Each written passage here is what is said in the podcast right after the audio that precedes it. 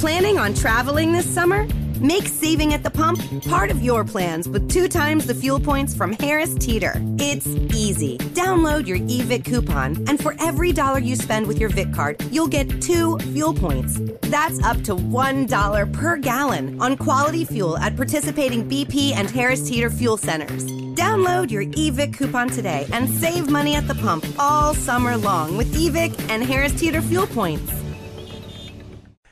E aí, galera, tudo bom? É, esse aqui é o Flow, meu nome é Monark, ele é o Igor. Caralho, que introdução bosta. salve, salve família, bem-vindos a mais um Flow Podcast. Eu sou o Igor e esse bosta que começou o Monark. Caralho, jogador demais. A gente tá aqui com o Gabriel Pato. Salve família. Hacker do Aí sim! Caralho! Pô, deixa eu mandar um salve pra Diana aí. Diana, olha só, ele vai, o Gabriel vai chegar um pouquinho mais tarde hoje, nós vamos fazer aqui um- uma festinha. Extra Flow. É, vamos É. fazer. É, A depois. gente vai ler os beats, é só, é só isso. Não, depois, depois dos beats. Mas antes dessa conversa incrível, a gente tem que falar dos nossos patrocinadores, que é a Exit Lag. Se você tá tendo problema com o lag, saia dele, né? Como que você sai dele? Você entra no site da Exit Lag, você cria sua conta, você baixa o programa e lá você vai ter três dias grátis para testar. O que, que ele faz para você? Ele pega a sua rota de conexão de internet e faz com que ela seja a melhor possível com o jogo. Tá? E isso acaba eliminando vários problemas que você pode ter, lag, perda de pacote, o personagem trava, ele pula, ele teleporta, você morre, você vai atirar no cara, o cara matou você muito antes. Tá ligado? Você pode resolver isso com a Exit Lag, vai lá, testa, se funcionar você assina e, mano, seja feliz. E você testa por três dias sem nem colocar o cartão de crédito. Esse é, é a melhor parte. Bizu. Bizu. Bizu. Também tem a Twitch, o ao vivo de verdade do Flow é na Twitch, então se você tá assistindo agora é na Twitch você pode mandar 300 bits. Inclusive mudou Os esse cinco primeiros vai custar 300 bits. É, a gente tá. A gente percebeu que não queremos ter 80 bit, tipo, 80 mensagens pra ler no final. E a gente quer ler todo mundo que é, a gente que manda bits, né, conforme o acordo. Então vamos mudar um pouco o acordo. O acordo funciona da seguinte forma. Os cinco primeiros bits, né, mensagens que vocês mandarem, que não forem propaganda, vocês vão mandar por 300 bits. Daí, o Jean automaticamente ele vai mudar o mínimo que você vai poder mandar para 600 bits. Passando cinco mensagens, ele, é, esses bits eles novamente dobra. As últimas 10, é, as últimas cinco mensagens são 1.200 bits. Só 15. Hã? Só 15. São só 15 mensagens que dá pra ter. A- Run. Run. e a partir daí, se você quiser mandar qualquer coisa, você manda 5 mil bits. Inclusive, se você quiser mandar um anúncio, é 5 mil bits. E logo vai mudar esse negócio de um anúncio, então aproveite agora. Pois é, o cara lá que mandou do café lá falou que vem. Eu, eu vi um monte de gente falando que comprou o café do cara. Então, ele já ganhou o dinheiro dele ali, por isso que a gente tá achando que tá barato, né? Acho que ele. E sabe que eu fiquei. Sabe que eu falei pra Mariana comprar esse café pra ver se era bom? Olha isso. Olha, lá, olha lá que loucura. É, funciona até na- nós mesmos a propaganda. É, quem mais tá faltando? Ah, tá faltando só o melhor curso de inglês da internet, que é a WhatsApp Online. Sabe falar inglês, Gabriel? Eu sei falar inglês. Ele tem que saber, né, cara? Ah, se não souber falar inglês, tá fudido, não tá? Se eu não souber falar inglês, qual o link que eu entro? É wiseuponline.com.br barra flow, cara. É isso aí. Boa. En- então lá tem vários documentários muito específicos para coisas importantes de quando você viaja ou coisas importantes que você tem que entender da cultura americana. Então vai lá e dá uma conferida. Tem professores nativos com várias aulas, tem mais de 300 horas de conteúdo, tem gramática, tem vocabulário, tem tudo. É um curso completo para você pegar um ano da sua vida e dedicar para aprender uma habilidade que é essencial no mundo moderno. E se tu for dar uma olhada lá, ó, especialmente agora na quarentena, que você não tá podendo sair também, mas tem esse lance de que, porra, é bem mais barato que qualquer curso aí que tu tem que ir lá e tal. Exato. E é, é, pô, É o a WhatsApp. distância, e é o WhatsApp, é uma empresa aí que tem renome. E a distância tá safe de corona. reto. É, não vai pegar corona. Aí, dá uma olhada lá no corte do Flow, melhor canal de corte do Flow que existe na toda A estratosfera, Corte. exato. Na estratosfera, nesse universo qualquer outro, né? É isso aí. O que mais? que é Instagram. Instagram. porra toda. Ah, segue aí, dá uma olhada na descrição, tem tudo aí. É Monark Oficial, meu. Vai lá que eu quero ganhar seguidores. Apesar de não usar, eu sou. Não, eu muito- também quero ganhar seguidores. É, Tu sei- quer ganhar seguidores? Eu quero ganhar Qual que é o seguidores seu- também. Arroba qual- Gabriel Pato. Olha lá, olha lá. Porra, facinho. Facinho. Maravilhoso, né? Facinho. Mas tu exibe teu belíssimo topete lá. Sempre. É mesmo? Tu é bom de Instagram? Cara, eu, eu- é uma rede que eu tenho começado a gostar mais, porque eu acho que ficou sendo a única rede que realmente tem o lado pessoal das pessoas. Tipo, Você realmente vê a vida das pessoas, né? É Antes- será que vê? Acho que os caras. Não, lógico, você vê o que caralho. elas querem que você veja, Aham. mas É. querendo ou não, ainda você, tipo, consegue ver a pessoa, porque, tipo, nas outras acabou ficando mais notícia e posição política e treta e tal, então É verdade, é eu verdade. acho que ainda rola um... Pelo menos eu É olho a cara verdade. das pessoas ali, tá ligado? É Vejo verdade. como elas estão envelhecendo, né? E aí vê as minas fazendo aquela. aquela... aquela boquinha. assim. Aquelas posezinhas Eu queria saber fazer a boquinha. É, isso aí tem que ser blogueirinha, tem que ser blogueirinha. Cara, como que você entrou nessa vida de hacker, velho? Você falou que você tinha. A gente conversou um pouco antes. Você falou que tinha 10 anos quando você hackeou a primeira vez. Cara, foi muito, tipo, foi muito louco esse meu começo, assim. Eu até digo que eu sou abençoado de ter identificado tão novinho algo que, Que gostava. virou a minha Um vida. né? talento e um amor, uma paixão. Mas o jeito que eu, que eu identifiquei isso, que, eu, que, me, que me levou ao hacking, foi um jeito bem tosco, na real. Que foi vendo um filme de 95 chamado Ha- é, Hackers, né? Aham. É um filme, inclusive, acho que o segundo ou terceiro filme da, da Angelina Jolie, assim. Ela tinha, Cara, tipo, 20 aninhos, de cabelinho curto e É pá. aquele filme que eles hackeiam um, um- um telefone público. público e vão patinando pela É, cidade. pode crer, eu assim, assisti sim, esse é filme, gostei. Eu- eu gostei não, tipo, é, então, Ah, assim, 95? É, eu, É, eu- eu assisti não, naquela total. época também. Não Mas, 95, foi um Mas é muito, depois. é muito tosco. assim, Sim, tipo, claro, O cara claro. abre um note que, os te- que o teclado são símbolos. Tipo, como Sim, se, sim. sei lá, o hacking fosse, mano, o teclado do cara é outro, sabe? Faz parecer que é uma coisa do outro mundo. Sim, né? tipo, a invasão é umas pilhas de dados em 3D e o maluco vai como se fosse um mancha, assim, tipo, navegando nos dados da empresa que estão aparecendo em 3D. E não é assim, cara? Porra, nem um pouquinho. Eu gostaria que fosse, velho. Se fosse tão animado assim, acho que ia precisar de placa de vídeo boa pra hackear. Porque, tipo, era todo gráficos, né, mano? E, mas foi, tipo, o suficiente pra uma criancinha que tava assistindo ali. Eu, tipo, com 9 anos de idade, tipo, assisti aquilo e comecei a, tipo, Se tudo interessar. que vinha pela frente de, de computação eu, eu consumia, tá E ligado? tu tinha um PC naquela época? Cara, isso foi uma das coisas que eu tive muita sorte, assim. Meu pai, desde de que eu era bem pequenininho, ele, ele queria sempre me deixar com, com algo moderninho, com um computador legal. Eu tinha, Que legal, Comece... Tanto que eu comecei a usar... O... Qual foi o seu primeiro Windows, você lembra? Ah, O meu até... foi o 311. Eu, meu também, exatamente. Eu não- o meu- o meu, eu, eu jogava naquele 146, eu não lembro qual que era. o nome. 486, 386. É, 386. tipo isso. É, o meu PC era um 386, o Windows é 3 Eu não lembro qual que era o 3.1. Windows. Você Eu- tinha que digitar o Win pra ligar, Eu me achava tá muito foda porque eu editava o Auto Exec Bat. Aham. Pra, Ó, eu é ligava racudo. o computador e ele já Racudo. entrava no Windows, tá ligado? Porra. Ai, eu sou pica, você mexer no Porra. Auto Exec Bat. Racudo, racudo. Mas seu pai era alguma coisa de... Meu pai sempre foi na indústria de telecom. Então, tipo, Entendi, quando então ele tava começou a estender... tecnologia. Bastante, assim. Mas não na área de programação, né? Nossas áreas são um pouco diferentes, mas em telecomunicações, rede de celular. Então, quando começou a, a bombar o celular no Brasil, ele fazia implantação para algumas empresas. Nossa, que maneiro. Muito louco. Ele subia nessas torres. Então tu, tu devia. Mas, tal. mas tinha alguma coisa a ver com as empresas de celular? Tipo, tu tinha um celular pica antes do tempo? Não, celular pica eu não tinha, talvez ele tivesse, eu não, cara. Eu, tipo, nossa, até eu brinco com, com o pessoal da nossa geração atual, eu falo, cara, acho que só no terceiro ano do ensino médio que eu fui ter 3G no celular, né? Então, tipo, hoje a molecadinha em aula já tá, tipo, com o WhatsApp, já tá consultando as coisas no Google. Eu falei, ah, isso é um sonho pra gente. É, Imagina, na minha cara, época, em que loucura 2002, 2003, a gente, como o celular era um troço que tinha acabado de aparecer, poucas pessoas, inclusive, tinham celular. Sim, É, a gente colava por SMS, os professores não faziam ideia. sim, total. Porque eles não sabiam que dava pra colar pra, por SMS, tá ligado? É, eu lembro que, tipo, o pessoal da minha sala baixava um app, era aqueles appzinhos Java na época, porque não existia eh, Android, né? Não existia esses apps, essa cultura de apps no celular, de você ter uma app store, baixar, tipo, não existia. Você tinha que fazer um download de um Javazinho lá que, que rodava no celular e tinha um chat pro Bluetooth.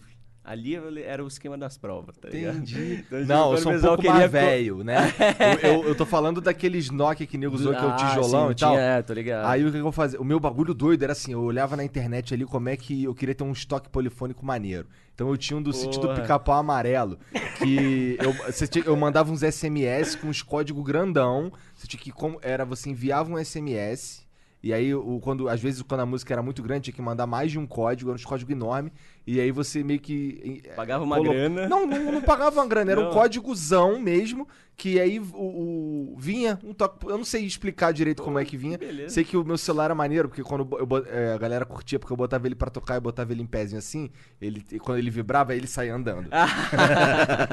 é, se bobear o Nokia tijolão, quebrava a mesa junto. né? É. Uma furadeira na mesa, né?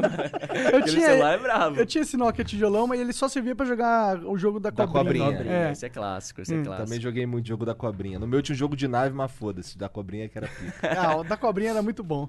Mas voltando a essa história, então, tipo, tudo que via de hacking na frente, tipo, e computação como um todo pela frente, eu comecei a consumir. E, porra, de hacking principalmente é muito, muito lixo, né, cara? Esses tutoriais fakes e tal, mas beleza, eu ia, tipo, vendo, via que não dava certo, entendia que aquele ali não era. E Tutorial fui, tá ligado? Ah, tem muito, tipo, se procurar no Google invasão pelo CMD, aí vai ter uns caras, abra, sei lá o que, tipo, totalmente errado, assim, tá ligado? Tipo, sem base teórica alguma, não é uma falha e tal. E postam, Entendi, mais a internet naquela época, não tinha Google. Eu tinha- lembro de um, de um amigo meu que ele tinha visto na internet como é que hackeava o computador dos outros, mandava o cara digitar uma parada, aí abria a gaveta do. Do CD. Aí eu, cara, porra, eu digitei um código, eu digitei um comando pro computador abrir a porra da gaveta do CD-ROM. porra de hack é esse Tipo, aí? é, cara? o Tá de computador agiu como deveria ter É, agido, é, tá ligado? Pois é, tem muito disso, sim. E, mas, cara, eu fui, tipo, fui bem auto- autodidata mesmo, assim. Só lá na faculdade que realmente foi a primeira vez que eu fiz uma aula de algo da- voltado a Porque tu já sabia. A m- Boa parte das coisas sim, mas tinha muita coisa que, como eu tinha aprendido sozinho, muita coisa foi muito bom ver a teoria pela primeira vez, né? Entendi. Porque meu jeito de aprender sozinho é muito ver na prática as coisas. Então eu pego o código dos outros e vou modificando e tal. Eu não tenho muito saco pra aquela parada sequencial de pegar um livro e tipo, ah, ok, etapa um. Tipo, eu sou muito ansioso. Tipo, eu quero, não, ok, me dá um código aí, deixa eu ver se eu entendo essa porra, se modificar e tal. Então foi muito assim que eu aprendi. E aí na facul eu tive contato pela primeira vez com a teoria e tal, então me fez bem, tá ligado? E qual foi Apesar a de eu não ter me formado. E qual foi a primeira parada que tu fez lá com 10 anos? Nossa, eu não lembro qual foi a primeira parada exatamente, mas, tipo, era outro momento da internet. Aham. Então, era- tudo era muito vulnerável, assim. Pra você ter uma noção, na época a gente entrava na conexão de escada, né? E a UOL, por exemplo, era o maior provedor do, do, do Brasil. E eles tinham a prática maravilhosa de que todas as contas novas da UOL tinham a senha 123 mudar. Então, tipo, se você simplesmente pegasse uma lista de e-mails da UOL e colocasse um programinha pra testar 123 mudar no webmail deles, no pop 3 deles, você achava um monte de conta válida pra usar conexão de Sem escada, ter que, que tinha pagar. mensalidade, exato. Aham. Então, tipo, essas paradinhas assim meio bestas foram o meu começo, tá ligado? Caralho, não é meio besta nada, cara. É, Esse não, bagulho ele aí é muito à é, frente é o pro dia- garoto é o- de... É, eu, eu, eu, eu lembro que eu, eu me humilhava. Eu, eu lembro que eu usava uma dos outros. Tinha um amigo meu que o pai dele tinha o UOL. E, e aí ele me deu a senha do pai dele sem o pai dele saber. E eu fiquei usando aquela porra há muito Caraca. tempo, cara. Tu muito usava tempo. IRC? Não. Nossa, o IRC foi uma época boa, que tinha um canal chamado De Grátis. Ah. Esse canal era, tipo, só pra, pra galera passar é, logins e senhas de, de Ah, conexão eu de usava pra pegar coisa de série, mano. Sim. E coisa pornô também. Sim, as putarias, os bots lá dava você, tipo, o torrent da época era lá, então você tinha um canal que era só pra, pra pirataria ali, os caras ficavam mandando números que você podia ligar a cobrar e aceitava pra conectar discado. Então, tipo, às vezes você ia conectar um dial-upzão, né, um discado. Nossa, a galera dessa época nem Nem sabe do que porra é essa. Mas aí, tipo, alguns números aceitavam ligação a cobrar, e aí você podia, tipo... Nossa, isso aí era um Não sonho pagar que eu o plus. Então, eu, caras- cheguei, eu cheguei a ler algo sobre isso na época, mas assim, tudo que eu tentava era não funcionava. Ah, que É, merda, a maioria isso é das coisas são assim mesmo. Tem que ter uma persistência em achar um conteúdo válido, porque é muita merda. Até hoje tem muita merda, mas naquela época era pior. Porque, como eu disse, não tinha o Google. A gente usava o KD. KD, lembra disso? exatamente. E no KD, o dono do site cadastra as palavras-chave do site dele pra você buscar em cima das palavras-chave e não em cima do conteúdo. Então você tinha que buscar, sei lá, uma coisa muito genérica, tipo hacker, pra achar um conteúdo sobre hacking. E qualquer pessoa enfiava essa palavra lá com um monte de tutorial nada a ver e tava lá, sabe? Era o top da busca. Não tinha aquele lance de relevância como tem hoje em dia nas buscas. Então você caía em cada, cada tralha. assim, Eu cada lembro quando saiu o Google, cara. Teve um. Aconteceu no. Tinha um trabalho na escola. E aí um moleque fez um trabalho muito foda. Aí eu fiquei, caralho, moleque, onde, onde é que tu pegou isso aí tudo? Cara, ó, não conta pra ninguém não, mas eu descobri um site de busca chamado Google. Tá? Maravilhoso. É G-O-O-G-L-E e esse site é pica. Aí eu, Mano. caralho. Eu lembro que quando saiu o Google, todo mundo falou, não, o Google é muito melhor. Eu nunca entendi o porquê. Mas eu lembro que quando saiu foi uma febre, É. assim, né? É, não se imaginava na época como os caras conseguiam manter um banco de dados que simplesmente entrasse em todas as páginas pela frente, conseguisse salvar o texto delas e gerar uma busca em cima. Tipo, o poder de processamento exigido por isso e de banco de dados era algo que Foi não se imaginava inovador. na época. Acho que a Google sempre teve muito à frente em tecnologia.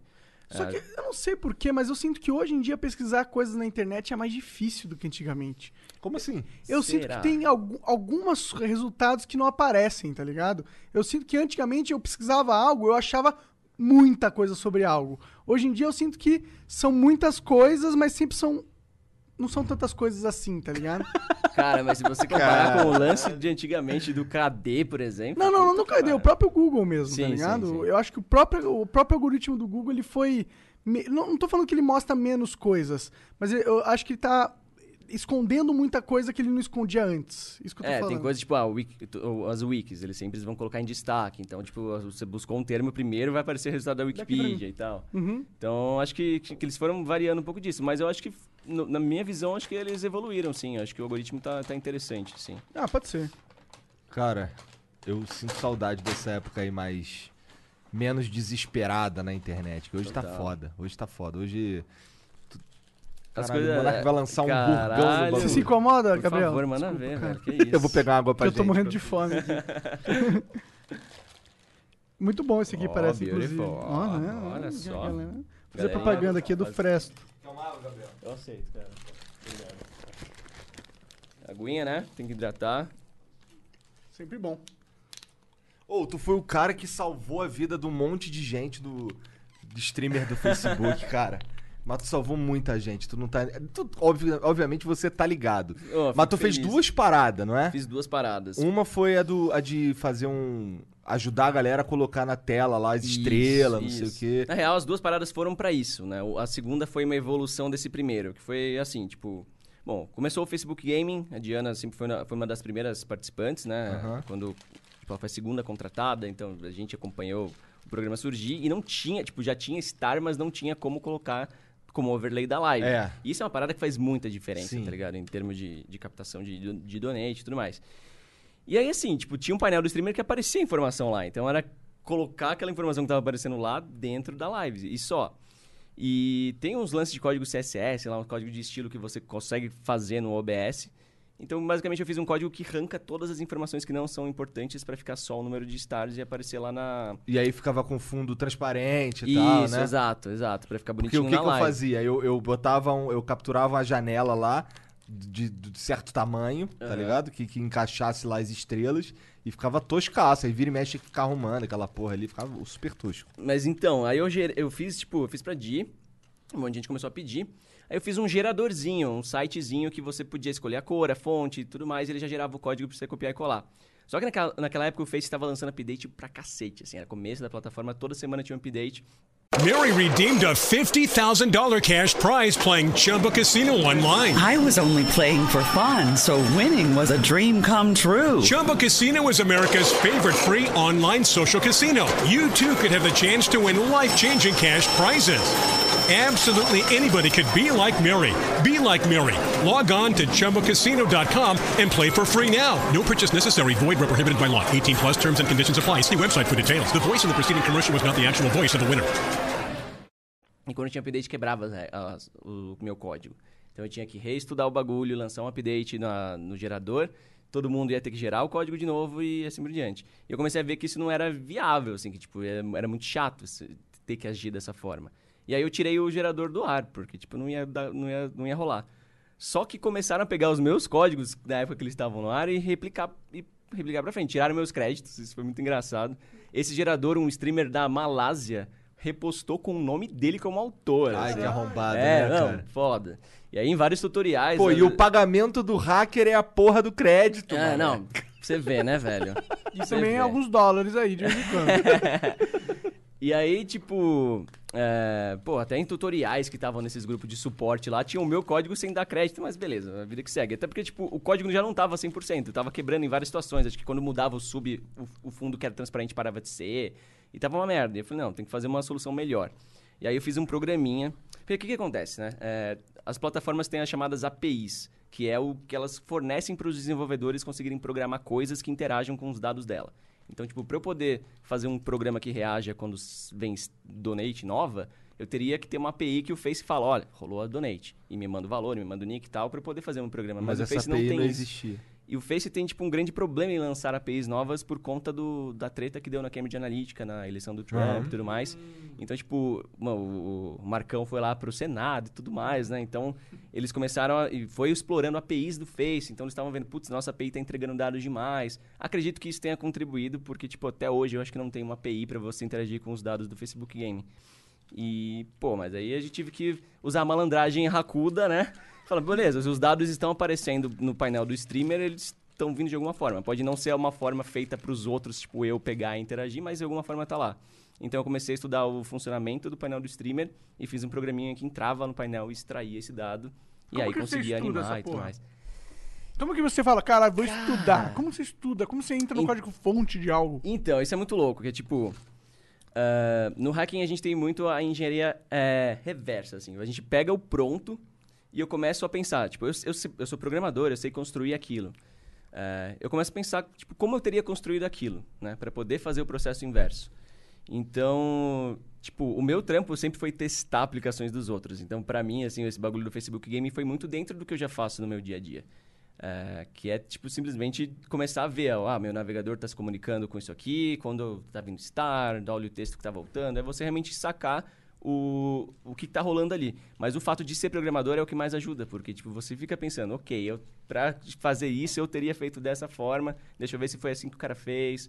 Então, o conhecimento de programação, tipo, saber construir é muito importante pra saber desconstruir, tá ligado?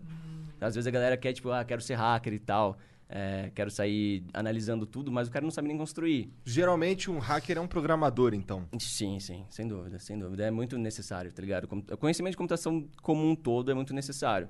É, assim, pra galera que não é programadora e quer ser hacker, eu sempre falo, tipo, use a sua vontade de ser hacker pra te motivar a estudar programação então, sabe? Porque você vai precisar. Entendo. Você não precisa ser um expert, um god em todas as coisas, mas, tipo, quando eu tô achando, procurando falha, eu tô criando hipóteses de vulnerabilidade. Eu tô olhando aqui o bagulho do Facebook Game e falando, cara, que isso aqui, se acontecer tal coisa, podia ter uma falha aqui.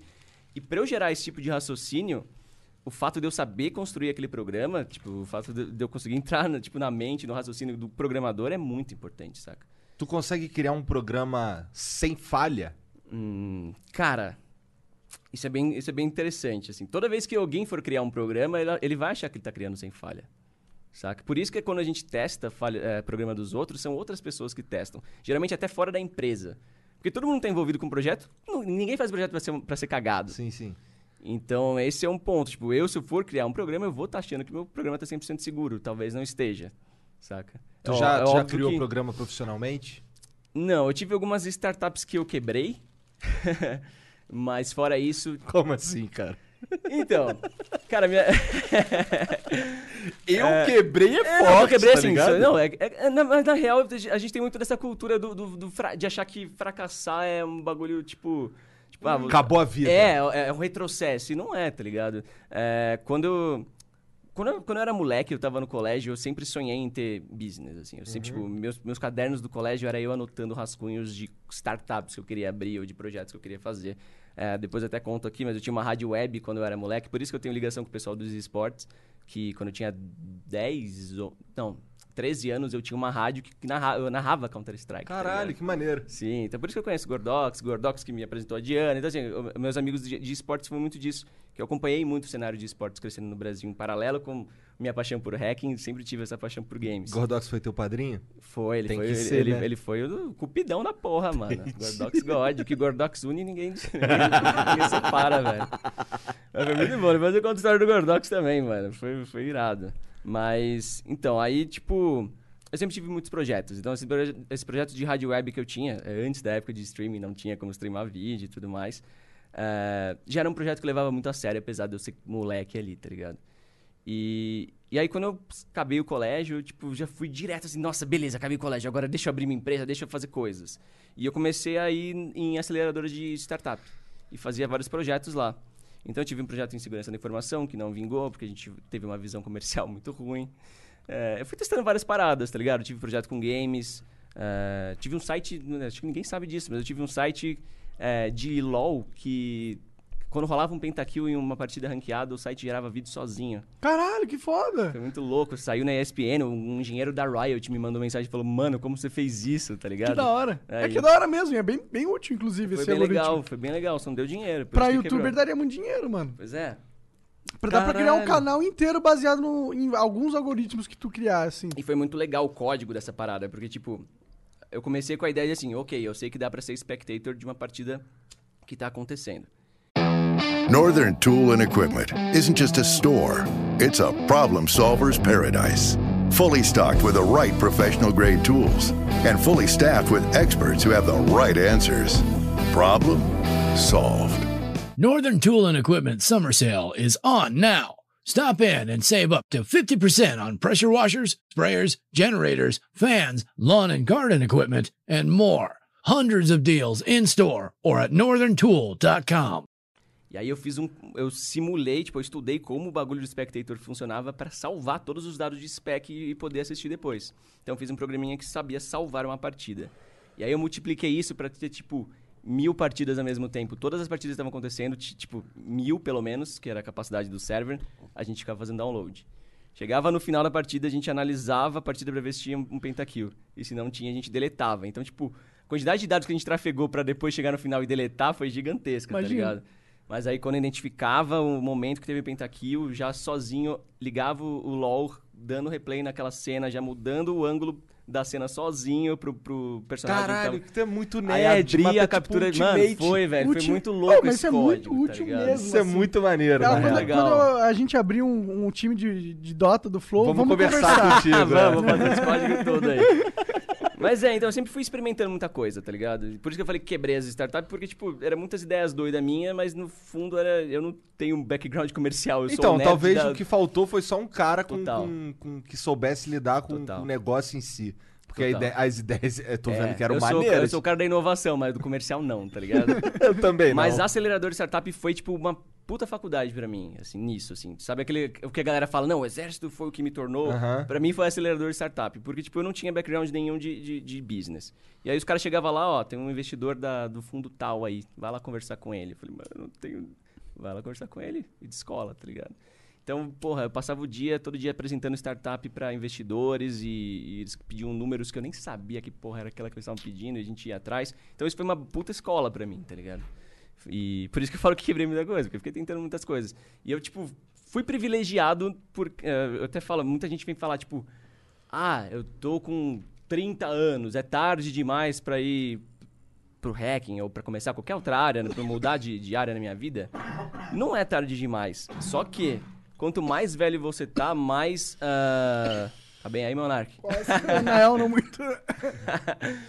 Tipo, quanto mais velho você tá, mais ah, coisas nas suas costas você tem, tá ligado? Então, tipo, quando eu tava ali com os meus 20 anos, eu tava morando com meus pais, não tinha conta nenhuma pra pagar, tipo, eh, internet paga pelos meus pais e tudo mais. Então, toda a grana que eu recebia do- das consultorias que eu fazia de segurança, eu podia aplicar nisso, saca? Tu já então trabalhava com isso. Aos 20. Sim, sim. Eu comecei com 18. 18 anos, saí do colégio, abri empresa de segurança e já peguei uns clientes logo de cara. Que legal, que E tomei legal. muita portada na cara. Porque isso foi engraçado. Que, tipo, bom, passei minha adolescência hackeando uma porrada de empresas, né? Normal, assim, pra quem é da área de segurança. Mas eu não, era, não destruía as empresas. Eu só entrava, tipo, como um challenge. Beleza. Tu, vou ver se eu consigo entrar aqui. Sim. E fazer alguma alteração lá de sacanagem? deixar Não, uma eu pegava acesso, tipo, sempre buscava o acesso máximo da rede, que é o que o pentest faz, né? Você entra na rede e tenta escalar o seu acesso lá dentro até você ser administrador da, da rede toda. Entendi. E eu ficava fazendo isso nas empresas.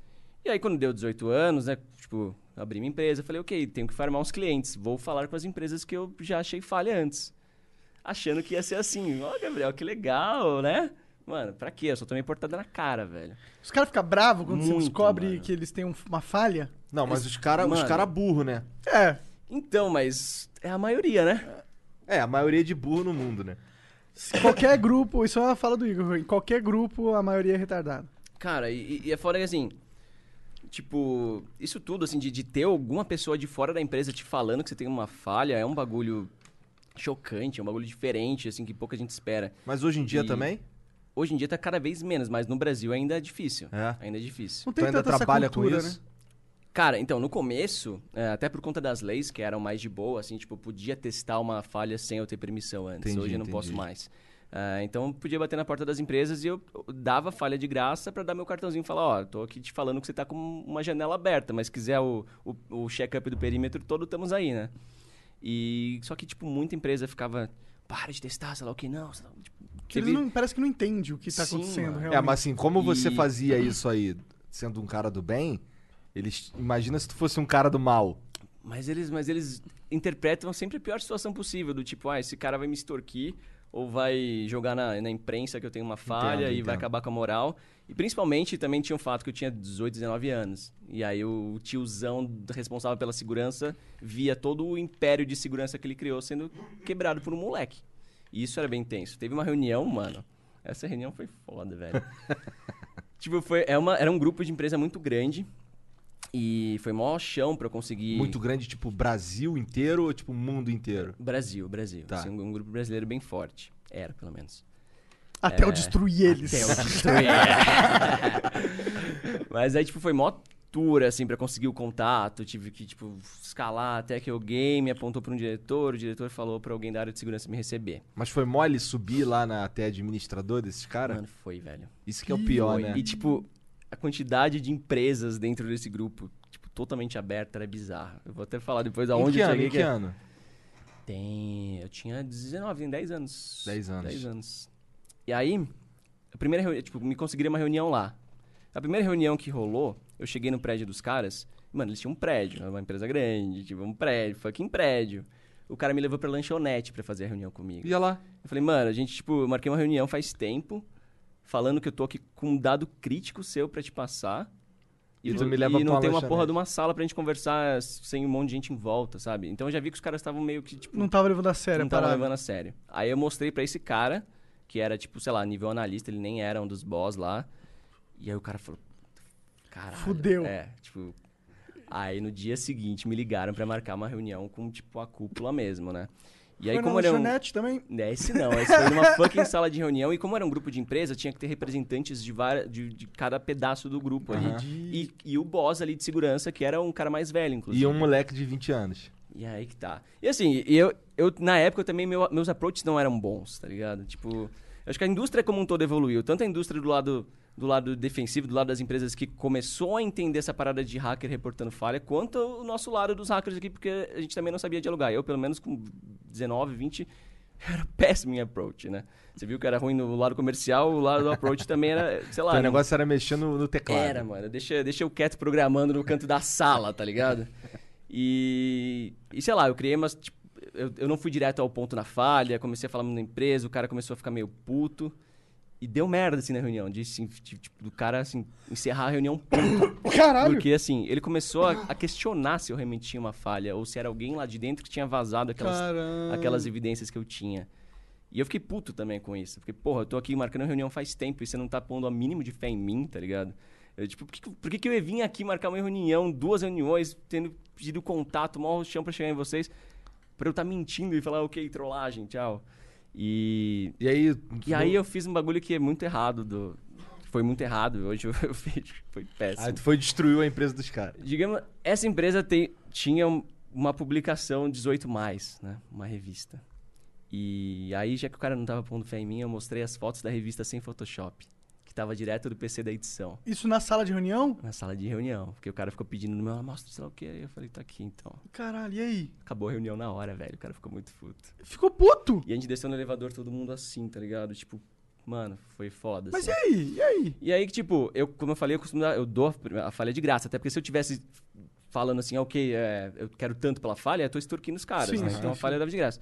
E, tipo, mas assim, não chegou nem ao ponto de eu dar a falha, porque o, o, o clima ficou muito ruim mesmo, assim. Tipo, o cara ficou bem puto e tal. Mas por que, que ele ficou puto? Eu não entendi. Ele ficou puto porque você tava certo? Então, eu acho que, tipo, primeiro que teve essa. Eu, eu desde o começo senti que ele sentiu pela minha idade, né? Me desrespeitou pela minha idade. E, E, também tu tava falando que ele era um idiota, né? Ele era um idiota Ah. e tava na frente de, tipo, todo mundo. Porque, como eu falei, a reunião que precisava ter representantes da empresa inteira. E ele era o cara responsável Ele deve ter entrado Pelo em que eu pânico. fiz, não ele ia falar, aconteceu. caralho, Total, fudeu, total. mano. Eu tô fudido.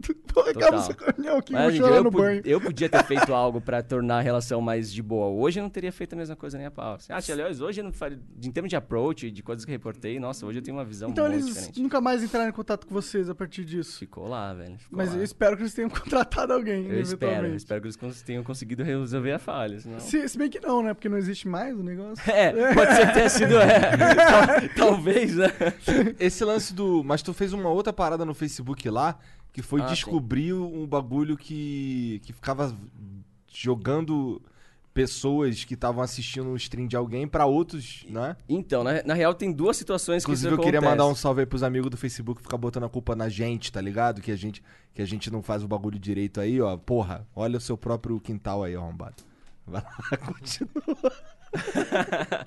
eu cansei de ouvir essas porra, "Ei, porque os caras saíram da tua live. Sai da minha live nada, cara. Cara era simplesmente dropado na live dos outros. Então, tinha esse bug. É, é que assim, é, Eu li, eu, li uma, eu li uma matéria num, num, num portal importante falando, Falando de da tu. minha- Eu, caralho. Então, mas cara- na real são duas coisas diferentes, tá? Essa falha que eu reportei não tem a ver com esse lance de que as pessoas do nada caíam na live dos outros. Ah, Mas eu reportei também esse lance. Só que assim, eles têm um programa chamado Programa de Bug Bounty, é o nome disso. É recompensa por bug. Então são várias empresas que, tipo, já investiram tudo que eles têm pra investir em segurança e a verba de segurança aumenta a cada ano. É um bagulho que cada vez tem mais leis atrás que te ferram se você não tiver segurança. é, os próprios clientes cobrando mais, né?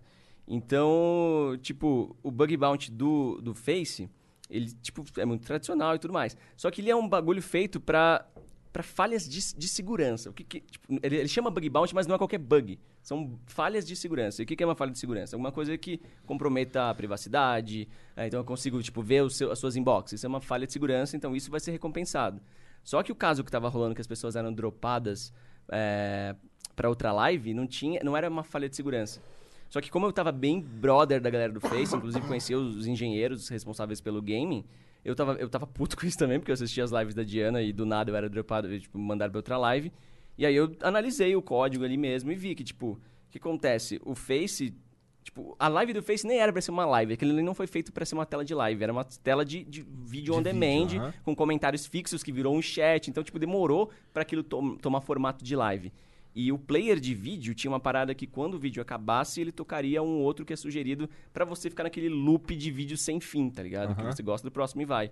E aí, quando dava qualquer buffering um pouco mais pesado na live, o, o código achava que, tipo, ah, ok, a live acabou, vou tocar o próximo vídeo. Entendi. E te jogava pra uma próxima live. E aí, quando eu saquei que era isso, eu reportei isso eu reportei pros engenheiros, não ganho dinheiro, porque não é um bug, de, uma falha de segurança. Reportei Deveria, por- né? Na minha opinião. Seria bom, né? Mas assim, reportei pros caras e tal, consegui pegar as evidências de que isso estava acontecendo, expliquei lá Como e é tal. que tu analisa essa porra? Tu falou, analisei o troço. Tu faz o quê? Tu abre o teu navegador?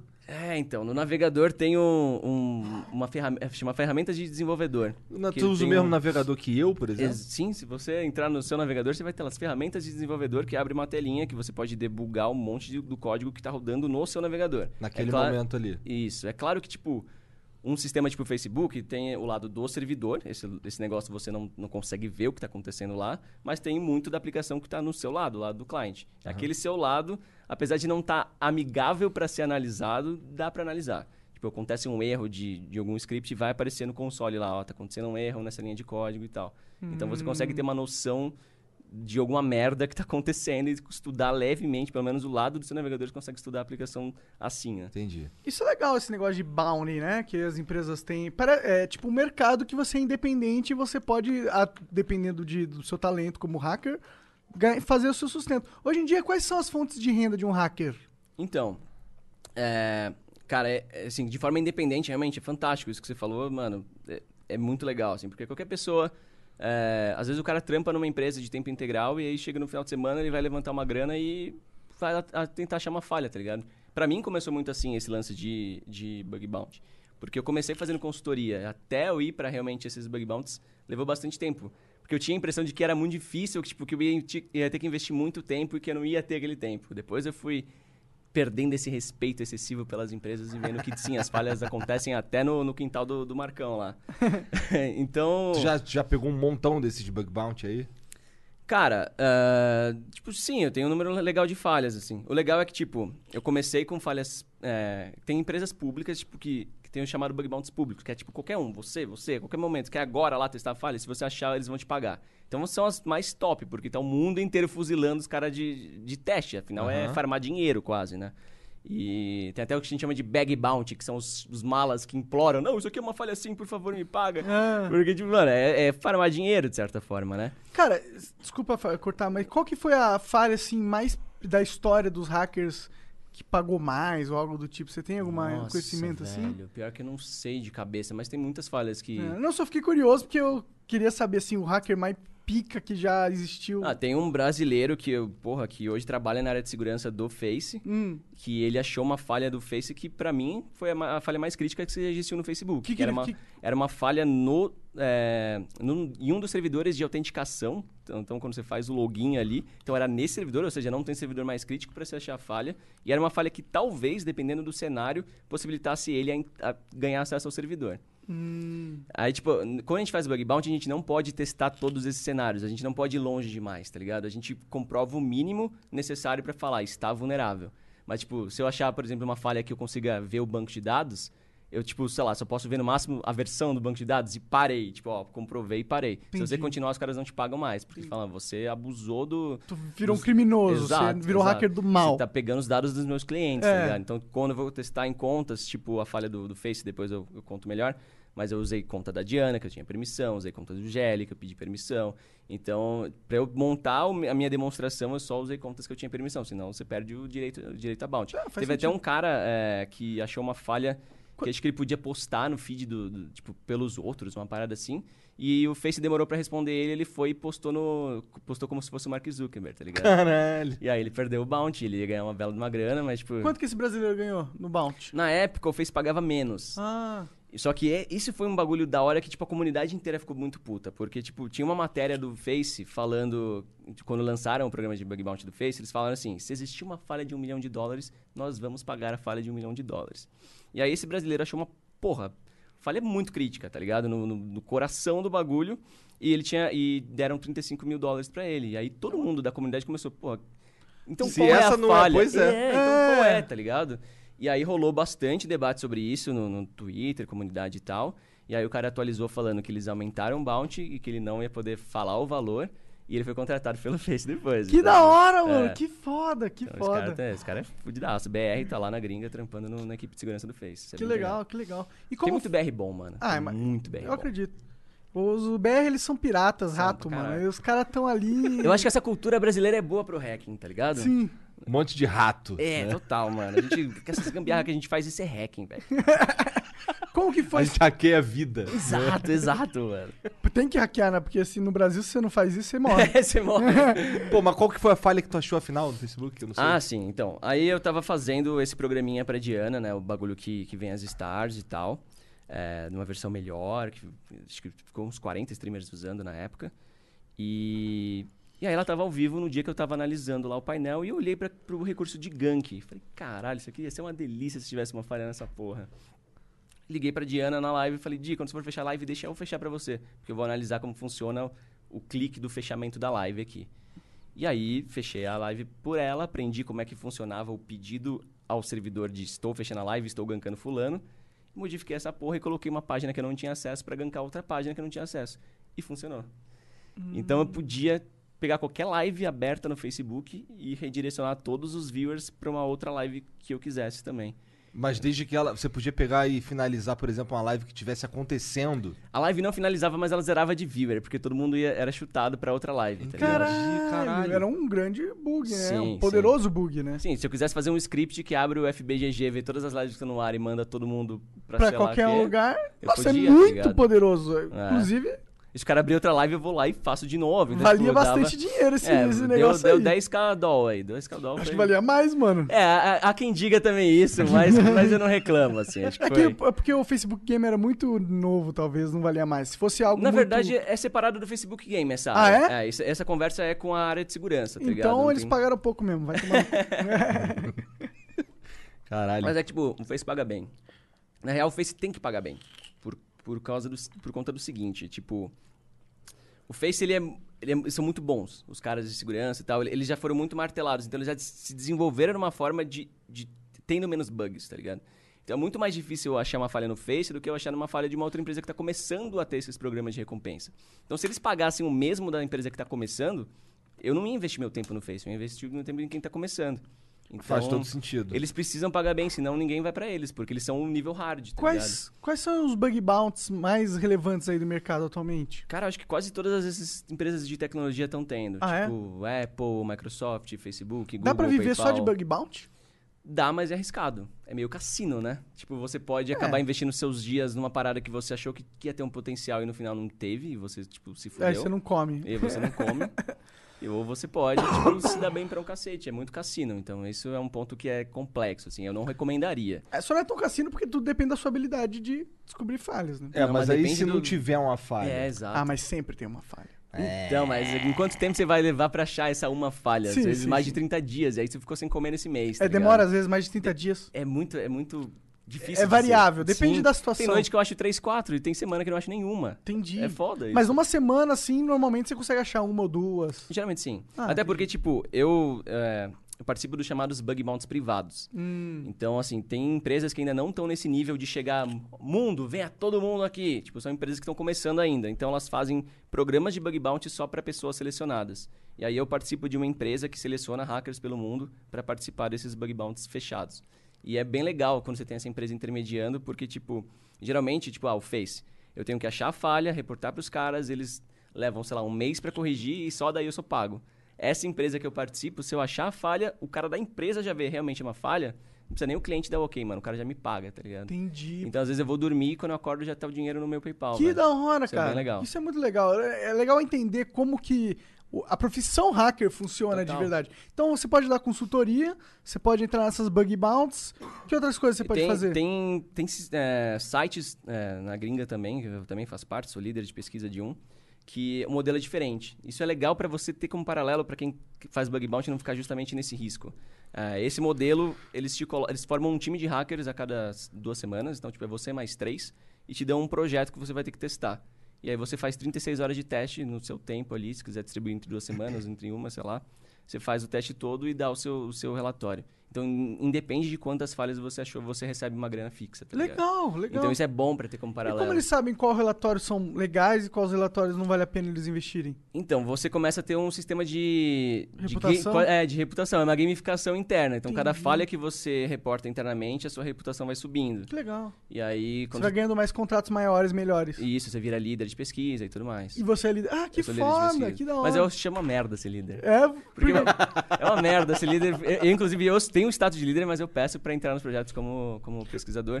Porque eu gosto de achar falha, tá ligado? E o líder escreve relatório pra caralho. Tipo, eu não quero escrever Ah, relatório, É a mano. parte chata do É, serviço. não, porra. O líder Nossa, pega... é tipo, te pune por ser líder. É, tipo, o líder pega as falhas que os outros estão reportando. Mas ele é ver se- remunerado melhor. Não.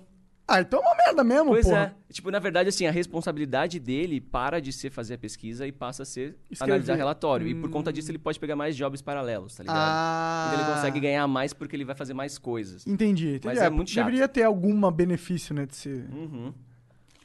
Se E liga. eles são bem mais carentes de líder, porque são Porque é chato. só os tops e porque é chato. Então, tipo, ah, O eu... teu computador é cheio de, de dificuldades? Como é que é? Dificuldades é ótimo, Eu né? fico assim, por exemplo, se eu sentar lá no teu computador, vai ser como a minha experiência? Cara, é, você já usou Linux?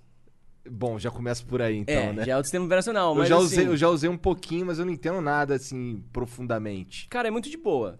É, é que a gente tá muito acostumado com Windows e Mac e tal, mas é, é muito de boa. Os sistemas. Tem tem muita gente que tem esse, esse negócio, não, você é só programador que usa, deve ser difícil pra um caralho. Mas tem é, distribuições de Linux, né? Que o pessoal pega o Linux e molda ele de certo formato. Eu e- uso bastante o Mint. Maravilhoso, é Mas muito bom. eu Eu, uso- acho ele muito friendly. Foi um É, dos que mais é. me colocaram. Tipo, o primeiro Linux que eu usei como usuário, é, que foi o que me levou pro universo de Linux, foi o Mint. Eu achei muito, legal. Muito Eu uso o. Mint pra, por exemplo, é, eu, mes- eu ajudo uns amigos, por exemplo. Esses dias eu fui lá na casa do Dave ajudar ele com o computador da, da Thaís, que tava ruim. Aham. E aí tava, ele, ele travava o Explorer, tipo, não, não funcionava nada. Aí eu, pô, vamos dar um boot aqui com o Mint, a gente salva o que tem que salvar e depois a gente formata. Racudaço, velho. Mas, porra, é, tipo, eu, eu- é só isso que eu sei fazer, tá ligado? Mas então, é isso que é. Meu PC é um Linux. É, tipo, eu, na maior parte do tempo eu tô no Linux, mas eu tenho dual boot pro Windows, porque toda a parte de criação de conteúdo, eu não, tem, muita, tem muita gente que consegue abrir mão das coisas de Windows e fazer até a criação de conteúdo no Linux. eu não consigo, tá ligado? Eu não abro mão do, do Photoshop, opção. After no- e tal. Se você é hacker, você pode ter Linux, Windows, Sim, Mac. hum, Nem Sem- sei o que mais tem. Sem dual boot, saca? Então, tipo, quando eu ligo o PC, aparece um menu. Você quer ir pra Windows, você quer ir pro Linux. Aham. Aí se eu tô indo pra trampar ou pra programar, eu vou pro Linux. Se É, tu tem o pra- melhor dos- de todos os mundos aí. Exato, exato. Dá pra jogar no Windows? Dá, exato, é o meu PCzinho de jogo. Mentira, Diana, não jogo não, só fico trabalhando. O que, que tu joga, É. cara? Cara, eu, eu, LOL, mas real, falou, eu- né, porque não, pior, você- que, pior que eu fiz isso do LoL e não jogo Não LoL. joga, Não né? Que bom, jogo que LoL. bom. Vamos É. jogar Dota. Vem, vem- pro mundo do Dota. Pior que, tipo, eu acompanhei LoL, até, tipo, ia no- no- nos campeonatos, assistia os campeonatos, porque eu sou amigo de infância do pessoal que criou a CNB. É, hip CNB, por sinal. É, Gravei com eles, só que de LOL. É, sim. Ah, é? Pô, sim, gravei com toda a line-up deles, muito. mu- 2015, Pô, 14. é, então, eu cresci com esses moleques, assim, com o Clebão e tal. E então, tipo, eu acabava indo nos rolês de LoL e assistia ao competitivo, mas eu não, não jogava, tá ligado? Respeito muito o game e tal, mas não, não era muito pra mim. Eu sou mais do, do, do, do FPSzinho. Então, eu joguei a época do CS 1.5, 1.6 das Lan Houses. Que, porra, pra Tá jogando foi... Valorant? Ou tu, não, Eu- tu eu- estourava lá a segurança das Lan House pra jogar de Puta, graça? velho. Verdade. já, faz, já fiz umas malandragens com um computadorzinho lá, confesso, confesso. Cara, o hacker é muito um super Cara, homem, pois né, é, né? cara. Ho- Hoje em dia, tipo, nesse mundo Nesse maluco. mundo, tu, que, que equipamento precisa pra tu hackear coisa? Dá pra tu hackear Cara, com, isso- com isso? Tipo, é, se você tivesse, vai, um tecladinho melhor e uma interface melhor, talvez desse, assim. É, meu celular é um pouco, um pouco fraco, vai, pra, em termos de multitasking Input, e das né? aplicações É. mesmo, que não vão, não vão existir os mesmos programinhas e tal. Mas no geral, é, você não precisa de. Isso que é legal do hack, você não precisa de porra nenhuma agora. Você precisa de algum PC, velho. Ligou um PC velho lá, pôs um Linuxão, ou até um Windows, eu também, tipo, às vezes. O sistema operacional às vezes nem importa tanto, mas é, é muito simples o hack. Não tem nada que exija um esforço computacional grande. A única Entendo. parada que talvez você precisasse de uma placa de vídeo foda é quando você vai quebrar senhas de vazamentos. Mas isso é uma Que é situação porque tem que muito ficar específica. testando pra caralho um montão. Exato. Exa- é tipo, igual fazem com Bitcoin para minerar a Aham. criptomoeda. A gente põe a placa de vídeo para ficar fuzilando os hashes, né? Para tentar quebrar a senha dos usuários. Mas essa é uma situação tão específica que se tu chegar nesse ponto, você pode pagar a hora de um, de um De um data servidor, center, de um é. servidor e usar ele, tá ligado? Então, assim, é legal isso. Tipo, não é igual game que, tipo, porra, não, você não tem um PC bom, você não vai ro- rodar o codezinho, tá ligado? Entendi. Tipo, dá, velho. Todo mundo que quiser entrar, você precisa ter um Chrome rodando, velho. Se o Chrome subiu, beleza. Eu lembro que eu tinha um. eu usava um programinha pra. Por exemplo, eu tinha um WinRAR. Eu tinha um RAR de, um, de, um, de umas fotos de sacanagem que eu tinha, que eu botava no RAR, que era pra minha mãe não ver, tá ligado? E aí eu lembro de um que eu queria. Eu esqueci a senha. Aí eu tinha, aí eu bot, aí eu tinha um programinha. Existia um programinha que ele ficava testando senha. Exato. Só que era tipo assim, como eu botava uma porra de uma senha grande, ficava. eu, eu é. desistia no meio, ficava Sim. assim, dois dias naquela porra. Ah, cara, Aí, aí é osso, aí é osso, realmente. Quando você usa um algoritmo bom uma- e uma senha boa, é por isso que tem que usar senhas boas, tá vendo? Lições de casa e de segurança, mas é. Pois é, eu, eu me arrependi de usar senha boa. pois é, tem esse ponto também, tem esse ponto. Caralho. Mas hoje em dia, pra quebrar senha é o mesmo, mesmo jeito? É tipo, ainda é teste assim, ficar tentando e o caralho? Force, Break Force. É, o bru- brute force, force, sim, é. tipo... E hoje em dia tá bem foda, assim, porque as pessoas entenderam que o jeito... Se os caras fizerem a lição de casa certinho, o dono do site, os hashes, né, que é a senha computada, vai estar num formato que come muito processamento pra você processar. Então, pro cara que tá logando, ele tem que gerar um hash, tudo bem, é de boa. Mas pra uma placa de vídeo, tipo, ainda é, é muito esforço computacional. Então, se você pegar, por exemplo, o LinkedIn, em 2012, teve um, um vazamento da base inteira deles. ah, e eles usavam um algoritmo bem porco.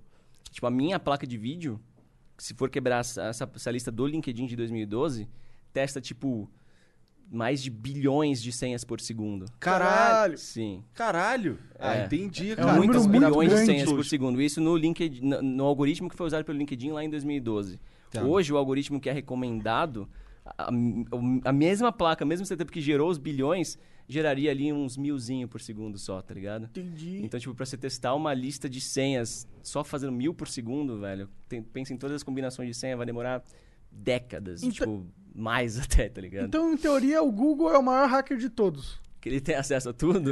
Não, não, porque ele tem muita capacidade Capacidade computacional. computacional, Se sim, ele sim. quisesse dedicar os servidores dele a quebrar uma senha, ele seria Sim. o mais apto a conseguir em menos tempo. Sim, inclusive falam de, de- de, tipo, governos terem instalações, né? governos que, que querem entrar nessa, nessa brincadeira, não tô falando do nosso, né? Mas governos capacitados em tecnologia têm instalações com esse objetivo, de quebrar criptografias. Ah. E, inclusive, tem governos mais autoritários que proíbem eh, criptografias muito fortes porque eles não teriam capacidade de quebrar. Oi. Então tem isso também. Tipo, que o governo fala, não, eu quero ter. O governo tem que ter acesso a tudo. Tipo, de certa forma, se a gente quiser analisar e, e entrar no. E ler o seu tráfego, a gente tem que ter a, o, o- A capacidade, de fazer computacional pra quebrar. E foda-se tua privacidade.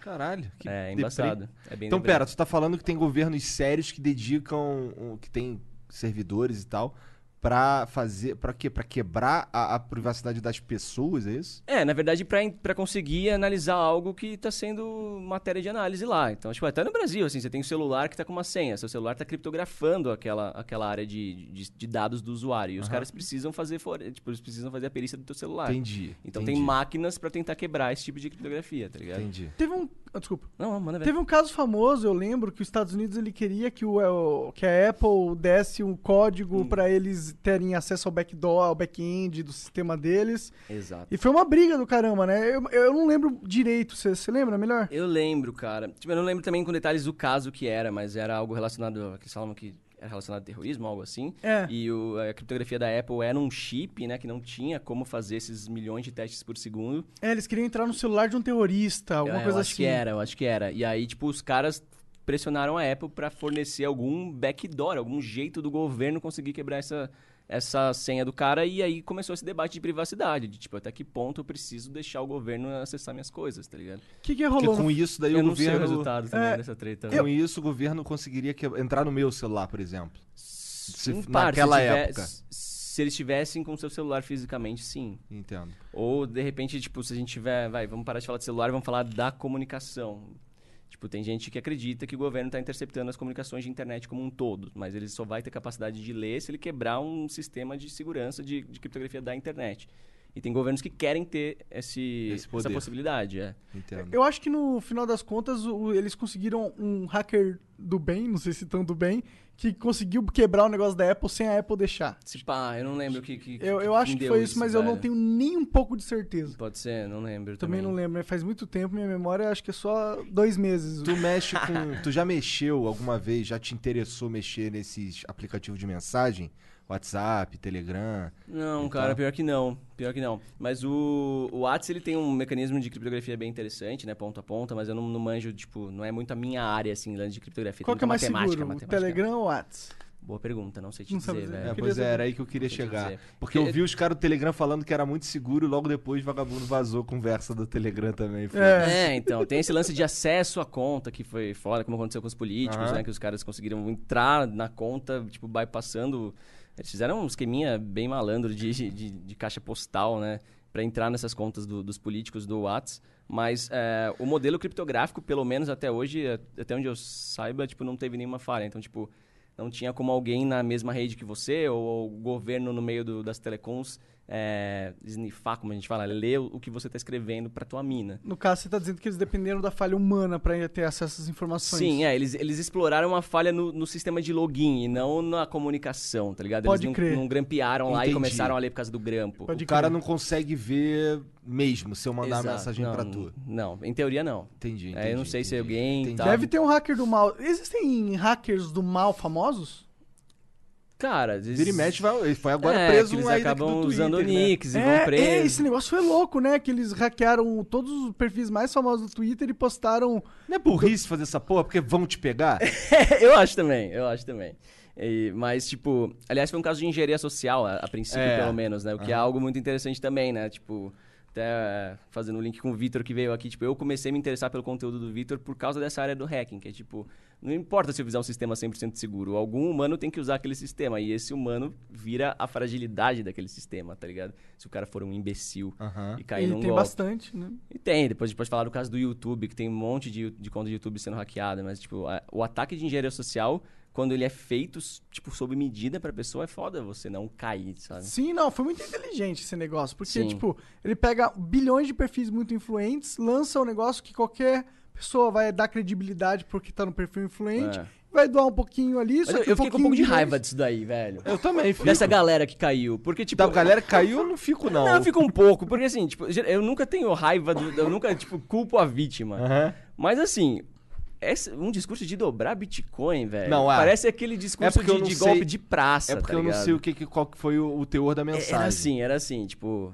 Elon Musk postando assim: vou dobrar as suas bitcoins. Você me manda um bitcoin, eu te devolvo duas. Não, mas aí tem que ser bem burro mesmo. E Bitcoin é uma parada, tipo, moderninha, assim. Eu, eu imaginava que as pessoas que tivessem Bitcoin tivessem um pouquinho mais de, de- de noção de internet, assim, de que você não pode confiar e ficar dando dinheiro de graça pros outros, não tem como rastrear essas, essas transações. nem- E foi esse discurso, mas muita gente foi aquilo que o Monark falou, tipo, credibilidade do, do tweet, tipo, porra, tá vindo pelo Kanye West, então, tipo, vou dar um Bitcoin pra esse cara. E os caras conseguiram, pelo menos acho que uns, não lembro quanto foi, se foi 150 mil dólares, Não uma sei, parada sei que assim. foi uma grana. Mas aí o cara, quando ele vai fazer esse tipo de coisa, ele faz o quê, cara? Ele vai numa lan house, ele pega o notebook dele e vai no, num Wi-Fi muito louco e tal, compra um notebook novo. Cara, tipo, crime na internet é se muito... tu tivesse, se tu fosse. É, é foda falar isso, porque aí tu vai estar dando a planta pros caras, Não, talvez. não, acho, mas eu, eu não- eu não penso muito por esse lado. Eu acho que a gente tem que falar de tudo de segurança abertamente, porque. Interessante. É assim que.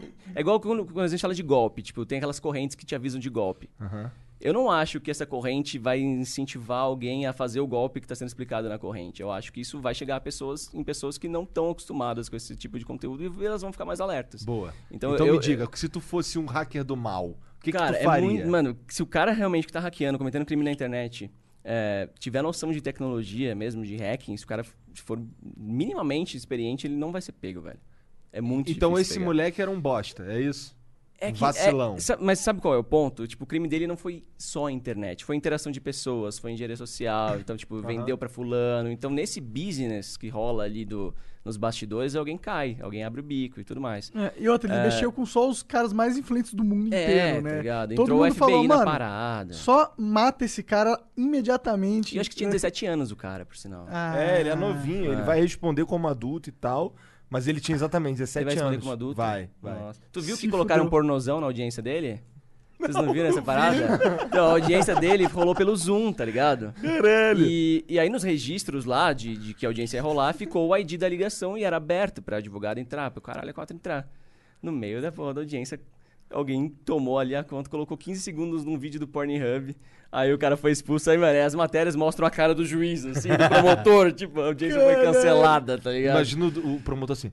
É, tipo, o cara cabreiraço, tipo, pô, really, mano, vocês não esperavam isso da internet, vocês deixaram uma cal aberta, velho. Será que existe a sociedade secreta dos hackers do mal? Na Deep Web. Existe muito Caralho. grupo, tá ligado? Muito grupo hacker e tal. Isso então- aí é, né, não é nem segredo, né, mano? O Anonymous, que Anonymous ele é considerado hacker do bem ou do mal? Eles são ativistas. Então, te- pra Ha ativismo... hacker vistas. É, é hacktivismo o nome É. disso, né? E aí vai da inter- interpretação. Tem gente que acha que os ativistas estão quebrando leis e, portanto, são criminosos. Outros acham justificável o que os caras estão fazendo. O que que você acha? Eu, eu gosto da, da filosofia por trás, mas assim, muita gente não entende o que é o Anonymous. Então, muita gente começou a falar pra mim, tipo, quando o Anonymous voltou, você é do Anonymous? Eu falo, porra, velho. Primeiro que se eu fosse, tipo, não, não faria o menor sentido eu responder, tu tá não é anônimo, porra. E aí começaram a revirar meu, meu Instagram, mano. Eu tenho uma foto antigaça com o Ronaldo Fenômeno. Na época, meu, meu Instagram era fechado. até. Caralho, tu tem uma foto com o Ronaldo. Porque ele é sócio da CNB, eu sou amigo dos caras da CNB e tal. Então eu tipo, conheci ele foto lá e tal. Ronaldo, caralho. Aí um cara entrou nessa foto e falou assim: ele não é do Anonymous, ele não, alguém do Anonymous não tiraria foto com o inimigo. Falei, Oi? Que? Desde que o. Ronaldo virou inimigo do Anonymous e olha como o cara tá me investigando pra ver se, sei lá, no cantinho da minha foto vai ter uma máscara aqui do Anonymous assim, embaixo da minha mesa, Deu tá um ligado? de vingança. né? Mas o Anonymous, tipo, é, a força do Anonymous vem do, vem do coletivo. Mano, o Anonymous é a internet resumida, velho. É muito internet o Anonymous. Porque, tipo, ele não é um grupo que tem alguém aprovando e falando, ok, Qualquer brother, um você tá dentro. cara fala que é anônimo. Qualquer cara fala que é Anonymous. E, e, E aqueles canais no YouTube, mano? Porque o meio que a cara do anônimo, tipo, que pega força, tem, eles têm uns perfis na internet, no YouTube, no Twitter, que quando eles querem mandar uma mensagem, eles fazem aquelas gravaçõezinhas. Sim, toda... muito- É, e eu, é, que vai muito daí, tipo, vai, se não tem uma liderança, quem que dá a voz, né? Então essas contas acabam repostando a mensagem, até que todo mundo que se identifique com essa mensagem, entra, com essa causa, acaba entrando junto. Uhum. Mas ele, tipo, a força dele vem daí. É tão aberto pra qualquer um que pode ter o, o molequinho ali fazendo parte. O Elon Musk é do Anonymous e a gente não sabe. O Anonymous nasceu do, do, dos 4chans da vida, né? E lá quando você posta a mensagem, você é Anonymous. E eles começaram meio que como trollagem, assim, tipo, eles pegaram um cara que era nazista, que falava bosta no programa de rádio, e todo mundo se juntou pra fuder a vida desse cara, porque ele era muito trouxa, tá ligado? Então todo mundo que se identificava começou a fuder a vida desse cara. E não só de hacking, mas, tipo, mandavam, tipo, é, coisa na casa do cara, com delivery mandando conta pra ele. E come- tipo, o cara tinha programa de rádio, começaram a fludar a ligação pro cara não conseguir mais pegar o telefone do programa. E esse tipo de coisa. Por isso que eu falo que Anonymous é muito a internet. E aí, como todo mundo que se identificar com a causa contribui de alguma forma, no meio vão, ter hackers bons, tá ligado? Assim como vão ter, sei lá, um funcionário do governo que tem acesso a um sistema privilegiado que vai vazar alguma coisinha ali pra foder fulano.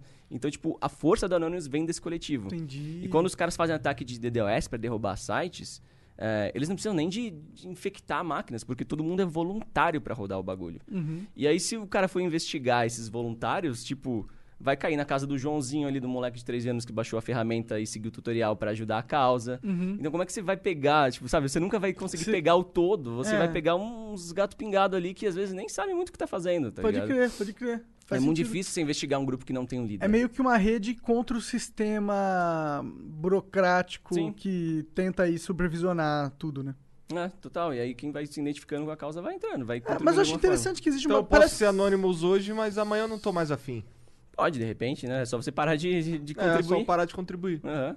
Entendo, caralho. Mas eu acho interessante como eles seguem sempre uma linha, tá ligado? Eu acho interessante. Sim. Parece ter uma coordenação, sabe? Parece. E, e como eu falei, né? Tipo, como tudo começa com essa divulgação de mensagens, quem tem o controle desses perfis de que propagam a, tipo, agora o alvo é fulano, tem uma certa forma como meio que como um líder ali, né? Pode- talvez exista uma suborganização do Anonymous, que são pessoas que são influentes através de perfis, assim que- como você disse, Uhum. e eles acabam tendo uma pseudo-organização mesmo que sem querer. Sim, eu, eu concordo, concordo total. Mas não é, na- até hoje nada disso foi muito exposto, tá ligado? Entendi. Tu usa o. Tu dá uns rolezinhos na, na Deep Web? Cara, Serve pra alguma coisa isso? De fato? Então, serve. Ele é um, um sistema autêntico de, de, de anonimidade mesmo, de você realmente. Um site da Deep Web. é, mano, vai ser muito difícil ter alguma evidência pra te prender. Então, por isso que tem os marketplaces de drogas. Por é, quê? Porque ela tem várias camadas e vai passando por várias máquinas de pessoas que estão nessa rede. E essas camadas de criptografia tiram a origem do, de onde está vindo essa mensagem. Então, se você. Usa tipo, o Tor. Usa o Tor, exato. Só dá pra entrar com Tor? Só dá pra entrar com Tor. É. Eu tenho um sentimento que a gente. Todo mundo devia usar Tor. Tá ligado? A gente do Fala nada. que é lento pra cacete. É lento pra Mas em cacete. de... Esse é o problema, ele não é us- user-friendly. Mas É. ele é muito. Ele tem uma vantagem competitiva sensacional, mano. Sim, e as sim. pessoas não entendem isso ainda, na minha opinião. Porque se entendesse, tava todo mundo usando. É. e é e é fosse que é mais user lento. E fosse mais user Sim, total. São do... É, tá. Primeiro vira mais user-friendly. E, Agora, teve e não, tem, casos não, de- tem, não tem busca, né, no, no Tor. É, tipo, são endereços aleatórios. É como se fosse a internet sem o Google. Não É. tem nada que vai index- indexar tudo. Até tem alguns, mas ele nunca vai saber os bagulho que a galera realmente quer, que são os bagulho do Tem, crime, que- tá tem, ligado? tem, um bagulho tipo a Wikipédia da Deep Web. Aham, aham. Aí Dark, eu- é, Dark, Dark Lixo, uma porra Eu não assim. sei. É, não lembro sei que tem uma porrada de linkzinho, de umas paradinhas. 90% quebrado, se você for tentar 90% entrar. é, é quebrado, bosta. é. Mas sabe que, tipo, mano, rola muito mito em cima do bagulho de Deep Web, assim. É, eu, eu é, às vezes vejo como se. Sabe historinha de terror da, da nossa época? Era a loira do banheiro, que a gente ia entrar lá, ia chutar o vaso e vir uma porra de uma loira e ia matar a gente. Parece que essas, que essas lendas se digitalizaram, se modernizaram e colocam muita coisa em cima da Deep Web. Então muita gente fala. Cara, e a Deep Web tem realmente bagulho pra você comprar pessoas sem é, bonecas humanas e sei lá É. o quê. Falando, não, mano. Mas como tem muito conto dessa parada, alguém subiu um site disso lá e vai te cobrar em Bitcoin, porque vai ter algum trouxa que vai, que vai pagar, tá ligado? Então tem muitos serviços fake, tudo usando Bitcoin, porque você nunca vai ver esse seu dinheiro de volta, sabe? Então tem serviço, ah, eu mato pessoas em qualquer lugar do mundo. Beleza, dá o seu dinheiro no bolso dele, vai ver se o cara vai levantar, vai pegar o avião, vai vir aqui pro Brasil armado e vai matar fulano que você pagou lá os dois bitcoins. Vai nessa, sabe? Então tem muita lenda e a imprensa adora essa porra, né? E o YouTube adora a história de mistério. Então Aham. tem, cresce muito esse lado do, do debate e pouco do lado realmente foda da- do, do sistema por trás Deep Web, que é a anonimidade. Então, tipo, você tem é, governos que bloqueiam a internet, como na China, que, tipo, não tem como você controlar, por exemplo, o, o Tor, não tem como você controlar a Deep Web. Interessante, Então, então é, um cara é uma tá ferramenta no- fodida pra isso. O cara que tá na Coreia do Norte consegue usar a Deep É, Web tranquilo. exato. É que nos Coreia do Norte eu não sei, porque os caras mal tem PC naquela porra lá, né, velho? Acho que a Coreia do Norte, sério, o número de IPs que eles têm é, tipo, ridículo. Acho que tem 200 IPs pro país inteiro. É um bagulho Sério? bem, bem, bem medonho, cara. Sério. É bem esquisita a internet pra lá. Caralho, não fazia ideia disso. É bizarro, mano. Bizarro. Eles, Então- devem, eles devem ver só os sites internos. Acho que não tem nada de conteúdo externo lá. A China, por exemplo, bloqueia alguns sites né, específicos, alguns serviços, é, YouTube, Face, essas coisas. Com mas Tor dá pra usar a internet normal também? Ou dá, só de dá, mas você perde um pouco daquele lance da anonimidade, assim, Sim. porque é, tem, entre esses vários componentes da rede vai ter um que chama de Exit Node, que é o servidor que vai te ligar com o resto da internet de fora. Mas aí você já tá fora da, da rede de anonimidade completa, tá ligado? Inclusive tem um caso interessante, tipo, do moleque que usou o Tor e foi preso, que ele, é, acho que era Harvard, se não me engano, ele não queria fazer a prova final que ele tinha na facul. Ele teve a brilhante ideia de abrir o Tor, né? Porque ele falou, ok, tem que ser anônimo. E mandou um e-mail ameaçando de bomba a porra da faculdade, velho. Aí falando que tinha bomba nos dois prédios, aí veio, sei lá que porra de órgão que veio as bombas lá, SWAT, não sei. Esvaziou tudo e tal, depois viram que era fake, e aí começaram a investigar. Aí foram ver o e-mail, falaram, puta, esse e-mail veio de alguém usando o Tor, tipo, fudeu pra, pra ir atrás. Mas olha que coisa, os caras, o que, que os caras fizeram? Vamos ver se alguém do campus estava logado em algum serviço de Tor na mesma hora que esse e-mail foi enviado. E tinha o maluco lá, que tinha prova naquele dia. Rodou. Não sabe? Tipo, às vezes a Burrão. pessoa. A maioria dos casos de pessoas que foram presas por trás de, de marketplace de, de drogas e o cacete não foi por problema da tecnologia, não foi a tecnologia sendo monitorada, foi business que o cara fez por fora e alguém abriu o bico, foi o vacilo do cara ter entrado em algum outro site depois, fora do, do Tor. Mas até hoje não tem nada de controle, pelo menos não publicamente, não se sabe. Eu, pelo menos, nu- nunca li nada que permita de fato controlar esse, esse, esse, esse pedaço da internet do- da Deep Web, tá ligado? Caralho, interessante. Eu acho isso ótimo. É legal, É, tem um papel importante. Tem um papel importante. Uma vez eu tava vendo um filme chamado 13. É um agente que ele acorda e aí ele, ele não sabe por que ele existe, mas ele sabe uma porrada de coisa. Ele é tipo foda na, na, na, Ah, na sinuca, foda na piroca. Caralho. Ele é foda, cara, tá ligado? Dá tiro pra caralho nível. Ele é, meio, ele é careca também. Depois teve um jogo de GameCube e tal. Aí no filme tem um momento que ele chega assim, ele chega na casa dos do, dois velhinhos assim, e aí tem lá um modem, e aí ele fala, pô, tem internet? Aí os, caras- os velhinhos, porra, não tem não, esse aí meu filho saiu de casa e tá aí o bagulho. Aham. Aí o maluco vai, abre o modem assim, mexe lá nas paradas, faz não sei o que, o caralho, e começa a ligar a internet. Porque, caralho, isso aí é hacker mesmo, né? É. Imagina se tivesse um jeito de ter internet de graça, Nada, assim, né? tá ligado? Antigamente tinha uma Hacker parada Man. que o limite das, da internet era um- uma configuração do modem. É, isso era no protocolo dessas internets que são por cabo de TV a cabo, tá ligado? Acho que é chamado DOCSIS, se não me engano. E aí nesse protocolo dizia que, tipo, quando ele ligava o modem, ele baixa uma configuração do provedor e ali vai estar o limite do seu plano. E aí uma galera conseguia hackear mudando, tipo, ah, ok, agora tem 1 GB de download, 1 GB de upload, abraço. Hoje já tem o lance de assinatura criptográfica, não dá mais pra fazer essa malandragem. Caralho, mas olha aí, ó. sim. É. Sabe como é que ele sabe disso? Meu primo me contou. Meu primo é antenadaço, velho. Ele fica lendo o UOL É a direto, porra né? toda, velho. O cara tá por dentro de tudo, mano. Que, que linguagem que os hackers usam normalmente? Existe isso? De programação, É. não tem nada específico, assim. Tipo, vai da sua preferência. Acho que Python deve estar mais hypadinha por facilitar Mas o- qualquer uma serve ou você tem que saber Serve, tudo? serve. Então, é que tem linguagens específicas que te dão um conhecimento maior de, de computação como um todo. Tipo, linguagem de mais baixo nível, tipo um C, vai, vai- você tem que mexer na memória de um jeito específico que uma linguagem tipo um Python Ruby você não vai ter. C Então, é, com- é com- é complexo. ele é mais old school, assim, ele é mais complexo porque ele é, ele é mais próximo da linguagem de máquina. A gente mede, tipo, fala de complexidade é, comparando com o quanto a gente está mais perto da linguagem do processador, dos comandinhos de processador, que seriam um assembly, basicamente. Então, o C ele é mais próximo disso. O C você consegue ter gerenciamento da memória e fazer um monte de coisa que, tipo, aprendendo C você vai ter um, um- conhecimento bom de computação, de como o computador funciona. E uma vantagem na hora do hacking. Com certeza. assim, Ainda mais se for para a área de tipo análise de malware, que é uma área mais dif- diferente, o buffer overflow, tipo uma área mais eh, em cima de arquivos, de programas, de servidores e tal. Eh, porque a minha área é mais web, então eu foco mais no que é linguagem web, nos servidores de web, nas, nas tecnologias por trás de HTTP e tudo mais, então é um pouquinho diferente. Mas é, é bom saber um pouco de tudo, tá ligado? Certeza. O teu computador, existe alguma chance de tu botar um malware no teu computador? Cara, existe. Isso, isso é um negócio que eu sempre falo, tipo, muita gente vem com aquele discurso de, tipo, o melhor antivírus é você mesmo. E por mais que, por um lado, assim, pelo lado de interpretação de que, ok, assim, significa que se você sabe eu já o que fui tá desses fazendo... caras. Hoje em dia eu boto antivírus mesmo. Então, assim, se- assim, a mensagem no sentido de, tipo, ok, se você for um usuário experiente, souber o que você tá fazendo, você vai se fuder menos, perfeito. Aham. Mas a mensagem do tipo, não use antivírus, aí eu já não, não, nem não acho legal. Então, fácil só instalar É, um antivírus. nem que qualquer. use o que já vem com a porra do Windows, É. tá ligado? Mas usa. Mas por que que eu falo isso? Porque, tipo, a gente, eu, por exemplo, tô tão à vontade com a porra da internet que eu vou pros torrent da vida, eu, eu vou fazer coisas mais eh, heavy user, assim, mais diferentes, mais me enfiando e testando e eventualmente posso fazer merda. Então posso abrir um malware, ou sei lá. Então, quanto mais à vontade você tá, mais inseguro, de certa forma, você tá. Porque você parou de ficar em modo alerta, tá ligado? Em modo de desconfiar. Cara, a, minha, a madrinha da minha filha, de vez em quando ela falava, ô Igor, vem cá, dá uma olhada aqui no meu computador e tal. Aí eu chegava lá pra ver o computador dela, cara. Aí abria o navegador de internet, era Cheio tanta barra. barra. Mas tanta barra que, que o- o- a imagem mesmo era só um- uma tripa ali embaixo. Que tinha, Mano, cara, não tô sim, brincando. É sim. tipo 20 barra no bagulho. Fica assim, caralho. Total. Como tu fez isso, cara? Mano, Diana é- foi assim já uma vez. Formatei o PC pra ela, tava lento pra cacete, formatei. Aí falei pra ela, ah, baixa o torrent pra baixar esses programas que tu quer e tal. Ela foi baixar o torrent sozinha, velho. velho.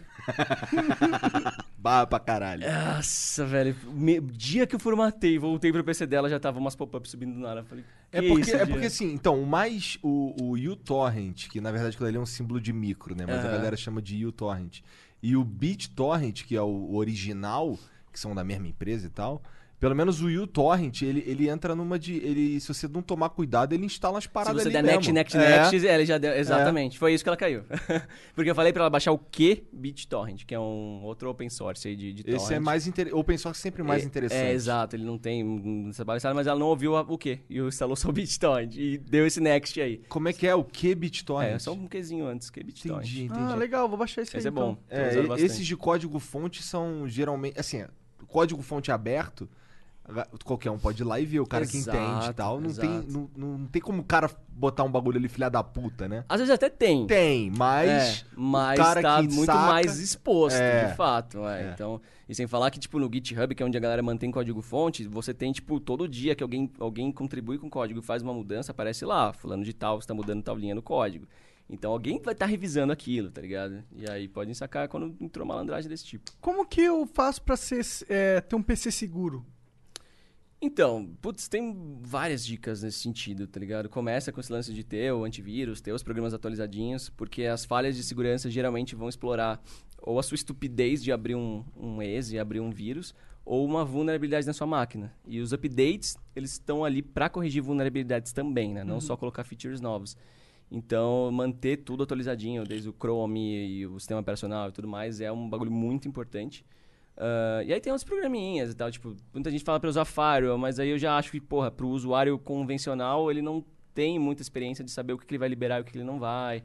Então, os outros, as outras, os outros sistemas de proteçãozinha que tem aí vai exigir um pouquinho mais de, de conhecimento, mas o antivírus classicão acho que é importante, sim. Essas paradas de máscara IP, de VPN, essas porra. VPN. Então, entra, entra muito no que a gente tava falando do, da Deep Web, tá ligado? Isso aí te deixa vai... anônimo, né? O VPN. Ou É, o mais certa- anônimo. Sim, sim. É, porque, tipo, o site que você acessa, ele tá vendo o seu endereço IP, porque você se conectou nele. Quando você tem uma VPN, você tá conectando no server da VPN e a VPN tá conectando no site, tá ligado? E, mas, tipo, tá, e daí, tá ligado? Será que se o cara cometer um crime, o cara não vai chegar no servidor da VPN lá com uma ordem judicial e o cara vai ter que te entregar? Temos que ver Verdade. essa situação. E aí, então, VPN é, assim, para usuário residencial, você está na sua casa, conectado no seu modemzinho, a, a VPN acaba sendo mais útil para quem tem aquele, aquelas noias de tipo, o governo está monitorando as comunicações. Se você acredita nisso, acha que estão vendo teus dados, que o governo está no meio, aí você pode usar uma VPN, porque aí tu conecta em outro país e você está com as leis do outro país lá. Entre você e outro país vai estar criptografado. Se o governo estiver no meio, eles, não- eles vão perder essa leitura. Tá ligado? Eles vão perder o acesso de ver Nossa, aonde você está e conectando. andando tanto. Eu também, porra, então, eu também. amigo. É, mas é porque a gente não tá tentando fazer nada com o governo. Sim, sim. É, e tem, tipo, por exemplo, lá nos Estados Unidos, em alguns países que os caras usam torrent e para baixar coisa pirata, é, muito usuário recebe cartinha em casa, porque foi visto, ó, teu IP foi visto baixando bagulho com copyright, blá blá blá. E aí, então, muita gente usa VPN pra isso, porque, tipo, já se sente mais exposto usando torrent. Entendo. Mas, assim, VPN é legal. Eu recomendo VPN se você tiver em rede pública. Então, tá num hotel, tá num... qualquer lugar, um café. Aí, aí eu recomendo, porque aí tu não sabe o que tá rolando na rede. Pode ter um, um Gabriel Pato ali na rede. tá? Dá pra tu entrar numa Mano. rede sem nem saber a senha dela? Tipo, eu dei aquela zoada Aham. aqui. Que não, ah, pro, pro Pato não precisa dar, não precisa dar a senha do Wi-Fi, não, que ele se vira. Então, hoje em dia, cara, ah, as- tipo, os algoritmos de internet de, de Wi-Fi foram evoluindo, né? O WPA2, eh, hoje em dia, ele é bem mais complexo de ser quebrado. Ah, então, você precisa estar monitorando o ambiente na hora que o cara fez o login, para você ter uma- um dado ali, um hash, e aí colocar naquele lance que a gente falou de tentar quebrar senhas e tal, até você conseguir quebrar a senha da rede. É bem mais difícil do que antigamente, quando tinha aquele WEP, Aham. aquilo era tosquíssimo. tá Era? Era tosquíssimo. Se tivesse alguém usando a rede naquele momento, um ataque lá que existe já faz ele, ele gerar, ele meio que descobrir a senha. Ele vai tipo, logando um monte de dados que está sendo trafegado e consegue quebrar a senha. Então, a WEP era bem, bem mais tosco. É, mas é engraçado que tipo, a gente já evoluiu muito, tá ligado? É, quando eu era moleque, é, cara, se eu fosse no aeroporto e abrisse meu, meu note, você abria um programinha tosco de baixar no, no, no Google e começava a surgir um monte de e-mail sendo mandado naquela rede. Porque não existia criptografia. Então, tipo, a rede Wi-Fi aberta, ela não tem criptografia, mas os, os protocolos que você está usando, os programas que você está usando, geralmente tem. Na época, naquela época não tinha. Tu não tinha um POP3, um SMTP que envia e-mail com criptografia. Então, cara, tu, no aeroporto, mano, você abria um note, dava um play e surgia e-mail atrás de e-mail, velho. era uma coisa de louca, era muito tosco. O MSN, na época do MSN, não tinha criptografia. Se alguém falasse no MSN na mesma rede que você tá com o programinha, tu lê as mensagens. Então, esse conceito de criptografia demorou pra pegar, sabe? Pra, pra galera se ligar que, porra, tem que estar tudo com isso. Senão alguém da rede pega. Cara, tu já jogou é, Watch Dogs, né? Todo mundo fala pra jogar, mas eu não joguei. Tu não mano. jogou? Ah, Eu não joguei ainda. Mas tu sabe o, o qual é da parada. Do, do contexto hacker, meio que como um genérico, assim, mas não É, em detalhes. Sim, só que, tipo, no jogo, o cara meio que controla. Ah, sinal de trânsito. É, ah, é. é um pouco exagerado. Quais são. legal, legal. Quais são os superpoderes do hacker de verdade, assim? Então, Hoje em dia. quanto mais digital tiver, maior vai ser o poder do hacker se ele tiver sucesso numa invasão. Então, tipo, sinal de trânsito, se for o bagulho manualzão, automático lá, não tem muito o que o cara fazer. Mas no momento que aquilo lá tiver num servidor central e esse servidor central Aqui puder... no Brasil é como? Eu acho que ainda não tem É manualzão. muita- É, eu acho que Deve é ser um manualzão. timer. É. Deve ser, deve ser um timer. Entendi. Olha lá. a- a- o não prog... Eu não lembro a palavra contrária a progresso. Um regresso. É, mas não é regresso, mas é, é porque, tipo. A É, estagnação. estamos estagnados. é, é. nos ajudou. É, até tinha uma, eu vi uma pesquisa uma vez que dizia que se o, se, o sistema de trânsito fosse automatizado, ele tipo, conseguiria reduzir, sei lá, quantos por cento do trânsito só de, de mudar esse timer dependendo do horário e tudo Aham. mais. É. Muito doido. Mas aí tem os Mas Gabriel é- Pato ali também. Ah, não, não, é Não, podia mas aí faz um bagulho seguro, é. É, exato. ganhando uma grana trabalhando pro governo, né? Olha como eu me animo em trabalhar pro governo. Nossa. Nossa, já gostei de você 700% ou mais Não, eu agora. já tive uns, umas bads em relatar falhas pro governo. Hoje em dia, cara, tipo, eu tava falando pra você, eu, eu entro no site, tipo, Facebook Game, eu tô fazendo outra parada, mas eu já, quando eu sei que aquele site é uma empresa legal por trás, eu automaticamente já fico querendo achar falha e testando uma coisinha ou outra, nem que seja bem rápido, mas eu testo. Governo, eu sou totalmente brochado de, de qualquer coisa, de tentar ajudar, por conta de uma, de, de uma parada que eu passei há 10 anos atrás, já tinha, tinha 20 anos, tinha 20 anos, 9 anos atrás. Tentei reportar uma falha em um sistema importante do governo e primeiro que os caras cagaram pro meu e-mail. Típico, né? E aí, como eles cagaram pro meu e-mail, tinha um amigo meu que tinha um contato num jornal forte e o cara falou com o jornalista, falou, você não quer cobrir a tentativa de report aqui? Depois você faz uma matéria disso. Falou, beleza. E aí o cara falou, ó, como você não tá, você tá sendo ignorado, deixa eu ir pela assessoria de imprensa. A assessoria de imprensa geralmente responde, tá ligado? Porque o cara tá achando que vai sair uma notícia e tal. E aí, beleza. Aí foi pela assessoria de imprensa e me responderam. Aí eu falei, pô, legal, agora eu vou poder reportar falha, né? Tava animado. Mano, eu era muito burro de, de me animar com qualquer coisa relacionada ao governo, mas enfim. Era muito inocente na época. Aí, na época eu tava com um escritório e tal, que era só pra eu trampar fora de casa e tal. E aí o cara falou, posso mandar uns, uns três técnicos nossos aqui pra, pra você conversar e expor a falha? Eu falei, claro, que legal. Beleza, chegaram os caras no meu escritório lá assim. Não, porque eu trampo com isso aqui há 15 anos, essa falha não existe, sei lá o quê. Eu falei, brother, tá, Tá aqui, aí, tá ligado? né? É só você ver, mano. Vê aí. Aí o cara viu. Falei, nossa, mas você não pode contar isso pra ninguém. Que isso aqui é sei lá o que. Eu falei, mano, que que eu, eu tô tentando reportar essa merda. Eu quero que você é. arrume. Aí, beleza, mas esse cara era um técnico meio X, assim, na hierarquia. é, Todo respeito aos técnicos, mas tipo, ele não era alguém que ia mandar em alguma coisa ali, ele só tava ali pra dar o report de que de fato era uma falha. E aí o, o diretor da parada me ligou. Finalmente. Falei, pô, que legal, agora eu vou poder reportar falha e tal. Vem aqui e tal, amanhã. Eu falei, beleza. Cheguei na reunião, o cara fechou a porta, chegou assim, batendo na mesa. De que partido que você é? Falei, como é que é? Falei, ah, ó, eu trampo igual todos. Era ano de eleição, também tinha esse detalhe. Falei, não, eu, trampo, eu trampo igual todos os anos, eu tô, não tenho liga, eu tô cagando pra política e tal. Falei, não, então seu pai. Seu pai é de qual partido? Falei, mano, tá de sacanagem, velho.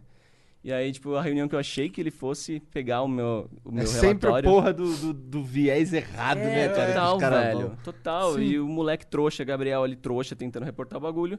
O cara não recebeu meu relatório, tá ligado? Ficou nisso. Aí, beleza. Aí, é... Ele não recebeu o teu, teu relatório e tu Então, foi ele embora, recebeu é uma isso? parte lá que já tinha mandado no e-mail inicial, que ele falou que tinha, e beleza. Ele, tipo, ficou por si mesmo, ele ficou só nessas ameaças, e ficou falando, não, que se, se isso aqui é o público, você vai ser processado por sei lá quem, por sei lá quem. Começou a pôr umas empresas no meio lá e falou que ia tomar no cu, ficou meio que me ameaçando, tá ligado? É, e tentando fazer com que, tipo, eu não, que a matéria que ia sair sobre não saísse e tudo mais. Bom, é, nessa reunião eu dei meu cartão, meu cartãozinho pro cara. E a minha empresa chama Ponto Espaço Sec. Chamava, no caso, não é merchan, tá?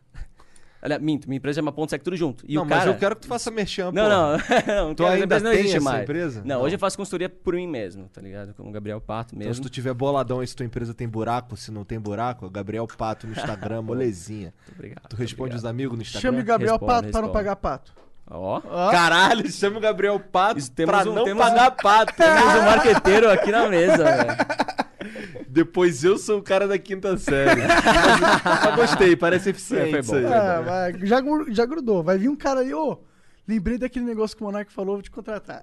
Eu não É. quero pagar o pato, mas então eu vou pagar o pato. Mas, não, mas pior que pra consultoria no Brasil, ó, galera, pra consultoria no Brasil eu já nem tô pegando mais nada, porque já tô full agendado já. Mas enfim. O cara é muito pique, irmão. Eu- O bagulho dele é internacional. Papo de ganhar real, isso aí tá Mas ultrapassado. é que eu falei, eu não gosto de, de- da parte comercial da coisa, tá ligado? E aqui no Uhum. Brasil, puta, eu não gosto de ter que ir em reunião. Eu gosto de ficar em casa lá achando, as, achando os bugs. É bem mais, bem mais de boa e ganho em dólar, tá ligado? E deve ser difícil reunião com brasileiro Sim. de empresas Já médias. passou muito sufoco nesse sentido. Tipo, relatórios para empresas brasileiras tem que explicar sempre muito mais. Você tem que sempre entender se, pô, será que eu tô dando esse relatório, mas será que alguém do time vai entender? Será que eles têm já essa cultura de receber relatório?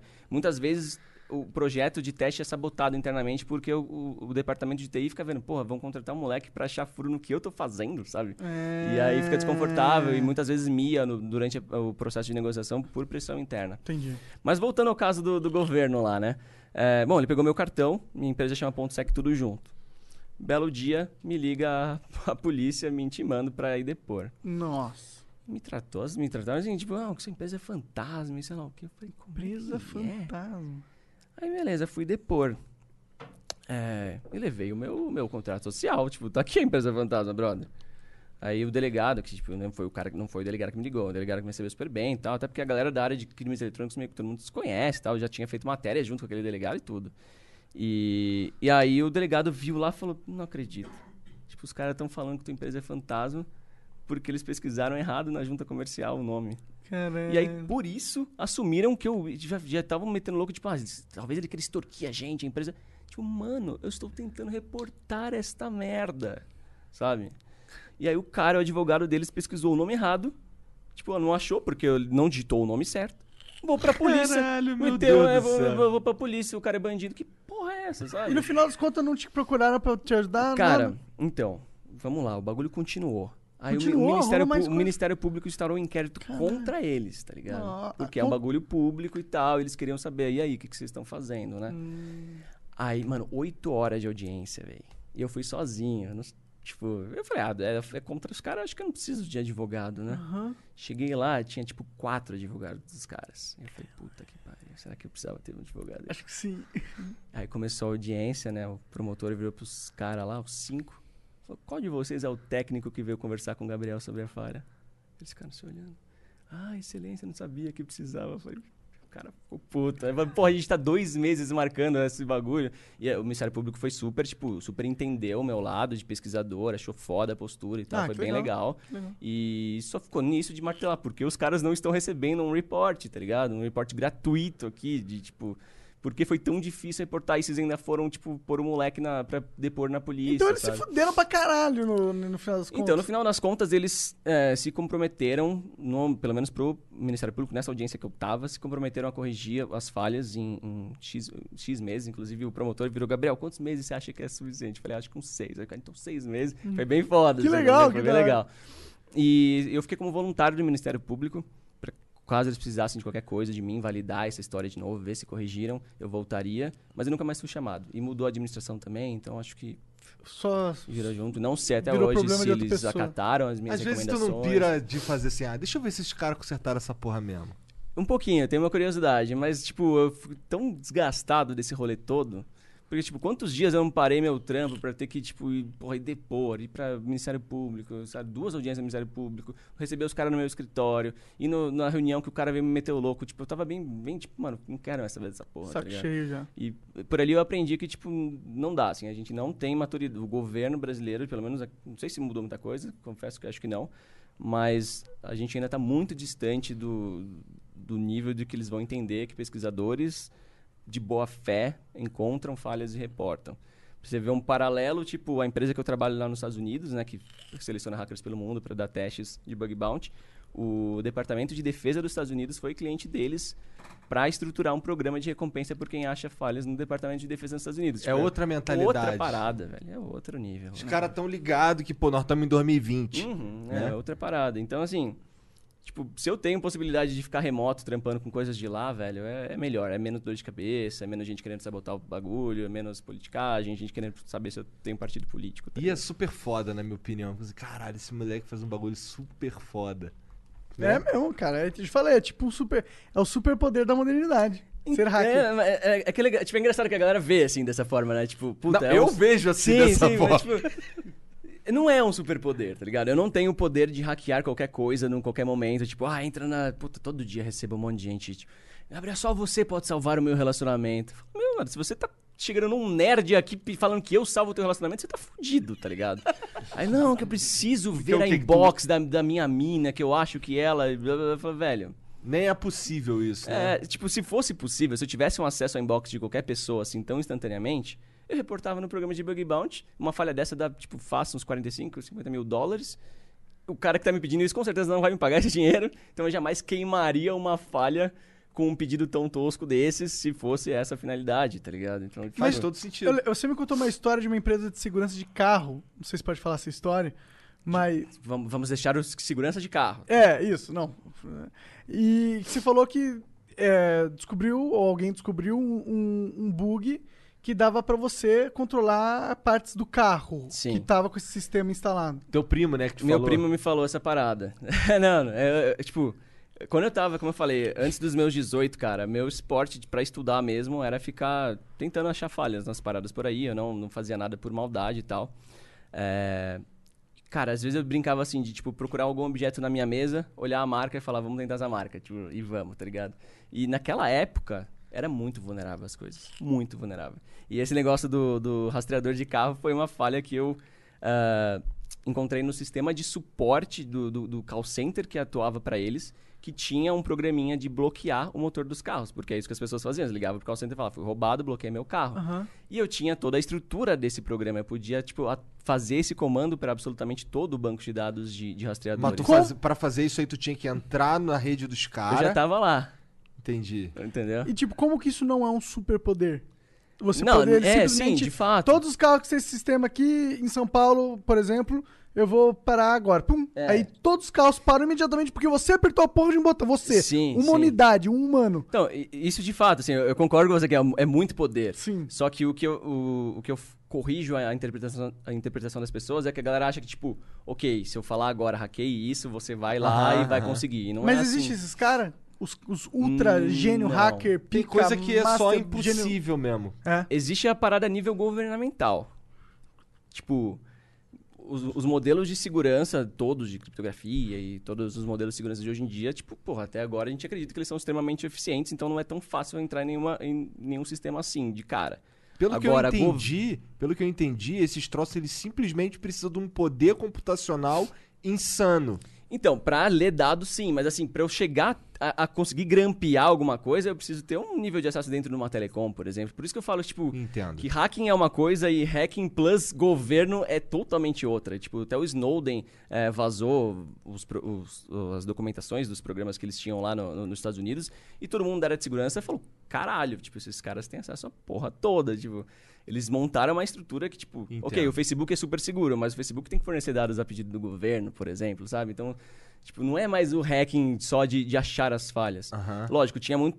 São todos hackers ali, os caras montavam sistemas extremamente engenhosos de capturar dados, de processar esses dados e tudo mais, mas era com fontes que você usou o poder do Estado pra chegar. Entendo. Então é outro nível. Então, tipo, pra essa galera, beleza, talvez Se eles. você tivesse esse nível de acesso, você É, também aí- poderia aí fazer uma eu- parada assim. É, talvez eu seria tipo, ah, quero fulano de tal, vamos ver aqui. Aí, ah, tem conta ali no, no, no iCloud dele. Tipo, Entendi. ah, então deixa eu entrar meu acesso que eu tenho que a Apple me forneceu. Entendi. Então, lógico que, tipo, hoje em dia tem toda. Principalmente depois que isso foi exposto, começaram a falar que não, não é assim, porque tem a privacidade das pessoas e, e, e tudo mais. Então, eu não sei ao certo, eu, Gabriel, não posso afirmar ao certo que eles tenham acesso tão limpo e direto porque isso foi muito martelado com, eh, sobre privacidade, tipo, seria um absurdo qualquer pessoa que trabalha lá acessar a vida de qualquer um assim. Mas os slides mostram que eles tinham muito contato com grandes plataformas, que é o que a gente usa o tempo inteiro, tá ligado? Então, tipo, mano, vamos devagar, sabe? Então é, Exato. é outra parada do hacking, assim. Se for na China, então, fudeu. Se Pois tiver é, o. é. Na China fodeu, né? Você tem acesso a tudo, até o que você Inclusive, até porque lá na China eles usam os aplicativos da China pra fazer as paradas. Não, lá né? eles têm que o TikTok câmeras tá dando uma merda aí, né? Vai ser banido do... O TikTok, né? É. uma merda. E, mas assim, você sabe que eu acho que. Eu até achei legal esse lance do TikTok dar merda, porque muita gente começou a questionar, tipo, porra, por que, esses aplicativos estão pedindo um monte de, de nível de acesso e blá blá blá. Só que ao mesmo tempo eu critico muito que isso ficou muito mais como um preconceito contra a China, apesar de existirem razões pra gente pensar dessa forma, é, do governo e tudo mais. Mas tipo, eu, eu gostaria que, a- a galera desenvolvesse esse olhar pra tudo e não só pra produtos chineses, tá ligado? Então, tipo, se um Facebook tá pedindo muita permissão, eu queria que você se questionasse por que, que essa porra tá pedindo muita permissão. Porque às vezes a gente acaba só propagando o discurso americano, que ataca direto a China, e esquece que, porra, já teve o Snowden vazando muitas coisas dos caras que eram bem questionáveis. É. E tem apps de lá também que podem ter posturas assim, e por mais que, de novo, a gente saiba né, de, de questões históricas do governo, a estrutura governamental da, da China com privacidade, eu acho que a gente tinha que questionar tudo, tá ligado? Questione tudo. Questione. Já dizia o Arthur. Gabriel, obrigado pelo papo, cara. Foi muito foda. Pô, Ainda não acabou. A gente vai ver se tem beats aí, né? Depois dessa Tem, mudança tem aí. beats, tem beats. Tem beats? funcionou, funcionou. Funcionou? Aê! Aê. Então tá bom. Então a gente já volta. Três minutinhos de mudo aí, só pra gente dar uma mijada, fazer umas gracinhas na câmera e a gente já volta. É Jovertame. nóis.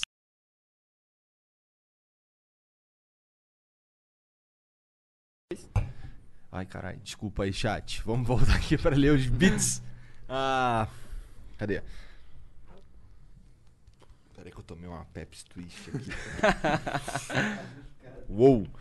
O Hanzik Armstrong mandou 300 bits. Salve, salve família. Manda mais um salve pra mim, Guilherme Aldueno.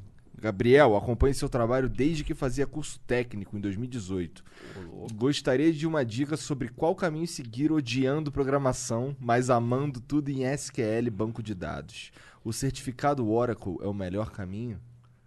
Caramba! Ele odeia programação, mas ele gosta de algo tão próximo de programação. Será que é só você não mudar de visão um pouquinho aí que tu se encontra, cara? Olha aí. Mas, mas é, se você quer para área de segurança relacionada a banco de dados, acho que você vai ser um, um DBA, né? Um administrador de banco de dados. Certificado Oracle com certeza ajuda, mas, enfim, é, é como eu falo de certificado, não fique só em cima deles, vai por conta própria querendo se atualizar sempre, porque tecnologia, mano, até sair o curso e até sair a certificação, o bagulho já tá quase que outdated. Então, goste dessa parada a ponto de você querer, tipo, ter tesão próprio pra você ir baixar as novidades e testar, tá ligado? Entendi. Ó, o Linux na web oficial mandou 300 bits. Salve, Gabriel. Pra quem tá começando no mundo de hacking, você recomenda utilizar o sistema operacional Linux?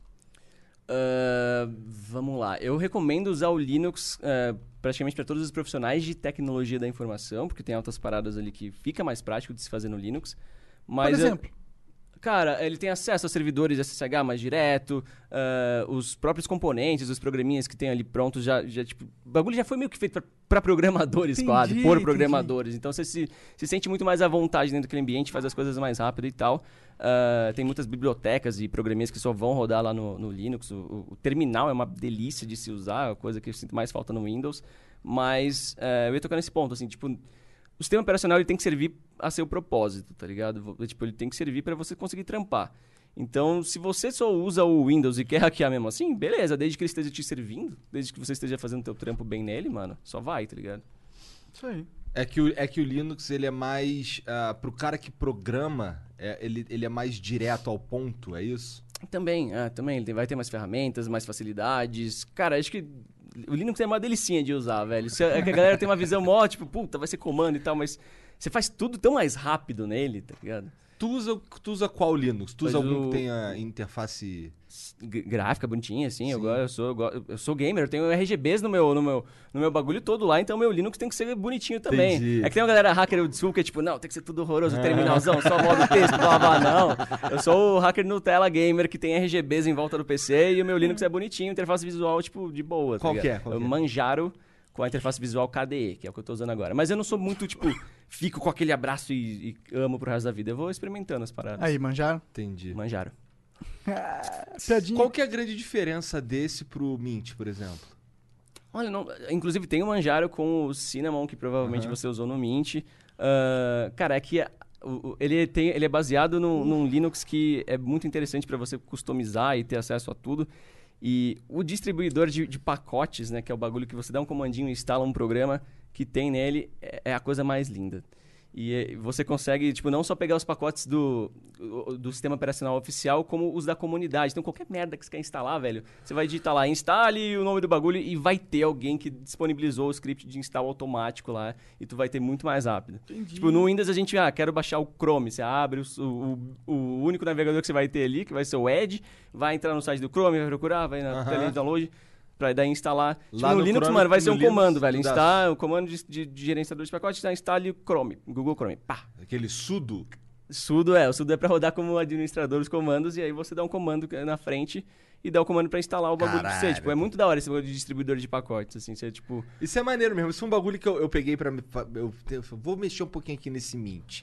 E aí eu fui lá Ah, mexendo nas paradinhas, aí fui dar um, aí eu dava esses comandinhos e ver o bagulho acontecendo. Caralho, sou- sou maneiro. hacker, Sou né? um hacker, é. Tipo, deu uns comandos aqui muito pica, tá Tem ligado? um site chamado Hacker Type, que é a melhor, a melhor coisa pra você simular ser um hacker na, pra galera. Ah. É um site que você vai digitando qualquer merda e ele vai fazendo os códigos pra você na tela. Assim. Caralho, eu vou fazer uma Tem live vez- só disso. Mano, na BGS, lá no, no- na festinha do Facebook, não sei se você tava na festinha do Facebook. Na BGS? Da, da tava, BGS. tava, tava. Veio um- Eu cheguei no final, mas tava. Veio um streamer bêbado lá falar comigo, pô, acompanha seu tempo, sei lá o quê, mas nós não me hackeia, não.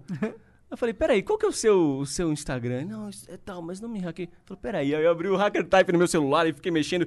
Ele, não, mano, por favor, para aí, para aí. Aí o cara tava quase chorando, assim, eu só apertando e vindo umas telinhas verdes, assim, eu rachando do maluco. Assim. Arrombado máximo. Hacker Type, melhor, Gostei, melhor prank. gostei. Gostei. Eu, eu sou do tempo que os caras usavam. Como é que era o nome? Tinha o, o. Um que era Diabo ao contrário.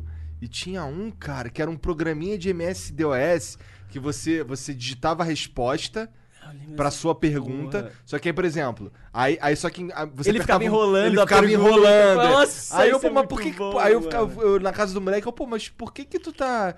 Porra, saudando aí assim, mestre, Satanás, por favor, tá? devagar, mas é você digitando a É você resposta. digitando a É. resposta. Isso era Muito bom, caralho, mano. muito foda essa porra. Depois, acho que é o Bide, o nome do bagulho, que Mano, teve depois. Acho que se você procurar aí nos. nos, nos, Esse nos- programa, porra, eu não lembrava dessa vida, mano. Cara, realmente. das não. antigas esse Total, bagulho. Eu lembro que eu total. saí cagado da casa do moleque. o moleque falou assim: "Ô, quem é que vai morrer daqui a não sei quanto tempo? E aí ele botou lá o meu nome. Ai, e eu fiquei assim, caralho, fudeu. É, porque você fala, você finge que é uma entidade falando com você, né, mano? E é assim, pra quem é muito molecote, ainda mais que eu que não tinha. comp- Nessa época eu não tinha computador em casa, eu ficava chocadaço, Sim, caralho. total, velho. Por que, que esse moleque tem esse bagulho do capeta na casa dele? muito bom. Salve, Flow. Ó, o, o Cis Admin Impaciente mandou Só 500 louco, ó, só, só os perfis de memes de tecnologia aí, tamo junto. Salve, Flow. Melhor É podcast da internet. Abraço pro Gabriel Pato, melhor canal de segurança da informação do YouTube. Tamo junto, valeu, mano. E sigam o Cis Admin Impaciente no Instagram. O Marco Túlio CND mandou 300 bits. Salve, Flow. Salve, Pato. Como foi sua experiência na faculdade? Sei que você entrou, mas não chegou a terminar. Então, eu, eu tipo, já tava com a minha empresa rodando bem durante a faculdade, né? Eu já tinha um conhecimento antes disso, já, tipo, deu 18 anos, já tava trampando com segurança. E... Mas eu tava querendo me formar, tá ligado? Mas aí começou a virar uma encheção de saco desgraçada a faculdade. Então, tipo, teve um- uma aula de redes que foi o que mais me broxou, velho. Que eu falei, mano, chega dessa porra. é, tipo, penúltimo semestre veio, tipo, ok, vamos para a aula de redes, instalação do Windows. Aff. Eu falei, really? Aí foi tipo a aula inteira, assim, a instalação do Windows. Por que que acontece? Os caras pegam um professor que tá lá meio sem aula e coloca aqui, você vai dar aula de redes, lê essa apostila em sala e, é- em sala e é isso. E aí o cara ficava lá, leiam o item 10 da apostila. Item 10, pressione Enter para iniciar a instalação do Windows XP. Meu Deus. Aí, velho, a aula foi assistir a instalação do Windows XP. E aí a aula seguinte era a instalação do Windows Server, que é tipo igual. Tá ligado? O Windows Server vai mudar depois, quando você for configurar, mas durante a instalação era igual. E acabava a gente tinha que acompanhar a porra da barra de progresso. E aí acabava, eles estão dispensados. Falei, Qual que foi teu Windows favorito? Nossa, eu usei pra caralho o pergunta, 2000, velho. cara. Gostava muito do 2000. Já eu usei o 2000 também. Eu já cheguei a usar o Windows Server como PC também. É. Agora, o que, os- o que Windows não favorito, dava, os, que- os dois que não dava era o Millennium. Esse, esse você instalava, ele quebrava uma dois dias depois. NT.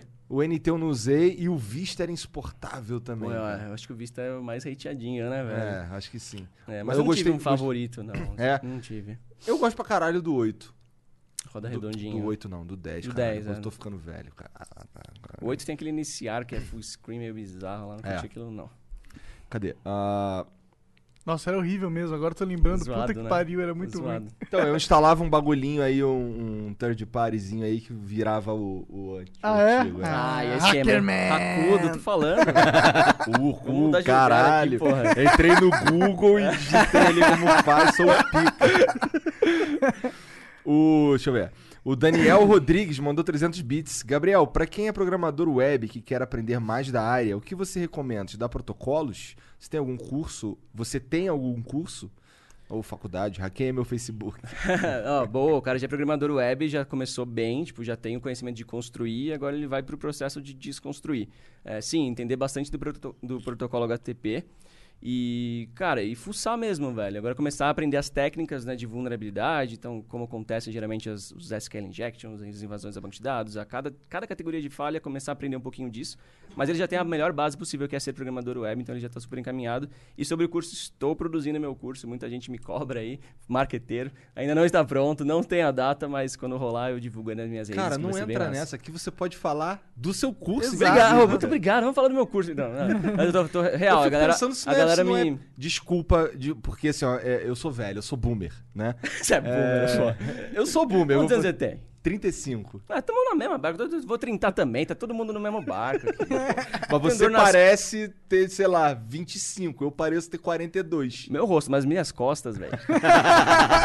minhas costas, desde 8 anos de idade usando PC, velho. É, bom. É, não é perigo. Não, tu não, tu não- será que não é perigoso tu ter um curso de hacking? Não, então, é, é, é até legal porque... É aquela mesma história que tu tava falando antes, exato. né? E tipo, hoje vem muita molecadinha que tá aprendendo a hackear e, e- e me manda inbox assim, Pato, olha aqui, eu acabei de hackear a empresa tal, e já me manda uns bagulho e falo, mano, não manda essa porra pra mim não, velho.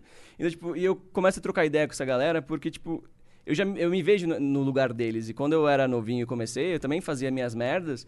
E, e aí hoje, tipo, eu meio que repasso isso, assim, eu tento encaminhar a galera pro, pro caminho do bem, para um caminho que o cara vai ganhar dinheiro e, e entender como funcionam esses lances de entrar nessas empresas que fazem teste e tudo mais. E por isso que eu resolvi fazer o curso, porque muita gente me cobrava. Tipo, ah, o cara às vezes já tinha feito algum curso em segurança, mas ele não sabe entrar no mercado de trabalho ou nesses mercados de bug bounty e tudo mais, que na prática é muito mais complexo, né? Esse teu E- curso aí é, é voltado pra quem? O cara já tem que saber o quê? Então, eu, vou, eu tô dividindo ele em dois justamente pelos requisitos. Então, eu vou fazer, tipo, o, o introdutório pra galera que só é um heavy user, tipo, usa bem computador, você pode entrar. Mas a parte principal, avançada das técnicas é recomendar que o cara tenha alguma experiência em programação web ou entenda bem a parte web. Vai ser um curso de testes de vulnerabilidades em aplicações web. Então, tipo, é basicamente o curso para você aprender a entrar lá no Facebook e achar falha, tá ligado? Entendi. Então vai do zero no introdutório de como funciona todo essa, esse mercado, de como a, a segurança da, informa- da informação evoluiu. Desde, porque isso é, isso é usado em guerra, essa estratégia de ter alguém pensando como inimigo para achar falha em você. Então, de como a gente evoluiu para isso, chegar na segurança da informação, até tipo como você começa a analisar a aplicação do zero, como começa a achar suas primeiras falhinhas, e aí as técnicas mais Pô, avançadas. isso é muito legal. O cara, através do seu curso, ele pode simplesmente encontrar uma fonte de renda, né? Total, a minha, o meu objetivo é isso, tipo, é chegar no, é que o cara na primeira falha ele ganhe quatro vezes o que ele vai ganhar no curso, tipo, é, gastar no curso, tá ligado? Acho muito foda, mano. É, Já faz é sentido meu- meu econômico objetivo, instantâneo na minha cabeça. Real, real. Muito foda. Não que seja fácil achar falha, tá Ah, ligado? não, Até ganhar dinheiro deixo- não é fácil. É, então, eu deixo isso muito claro, porque a galera acha às vezes, que vai ser muito imediato e tal, e não vai, velho, é, é foda. Você tá falando que você tá, você tá jogando contra as principais empresas de tecnologia do mundo, velho. É Spotify, Netflix, Facebook, Mas não é da PayPal, hora que tu Google. tem uma chance? É, do caralho, é do caralho. E, e vira currículo depois, saca? Pra Mesmo caralho, que você, às vezes, não quer ter isso como sua fonte principal de renda, você vai pôr no teu currículo. Tenho falha registrada no Facebook, na, no- na Microsoft, sei lá o quê. Isso vale pra cacete. Eu não tenho porra nenhuma no meu currículo. Por quê? tenho- porque, tipo, eu não tenho ensino superior. Eu não tenho Mas tem um certificação, mas eu tenho as falhas. As falhas são as únicas coisas que me seguram no meu currículo. Eu falo, se eu tivesse que buscar trampo pelo currículo, eu tava fudido. Porque eu não tenho certificações, eu posso tirar a qualquer momento, mas eu não tenho. Nunca, fui, nunca exigiram de mim isso. Mas eu não tenho superiores, é uma merda. Mas, porra, eu falo, ah, eu tô na lista de, de, de agradecimento, de honra lá do, do Facebook em dois anos, da, na Microsoft em dois anos, tô na Mastercard, eh, tô, tô no, na, na Cinec, que é tipo a empresa americana lá que faz esse programa, que tipo é muito difícil de entrar. Então eu, eu ganho minha, minha moral com essas coisas que eu encontro de, de vulnerabilidades por aí, tá ligado? Tu é o Isso serve de currículo Pato, também. cara. Isso é Gabriel Pato. sabe, você sabe uma história engraçada, velho? É. Quando a Diana. é, quando eu comecei a namorar a Diana, a gente começou a morar junto. Quando ela tava meio assim, será que eu vou mudar pra São Paulo e tal?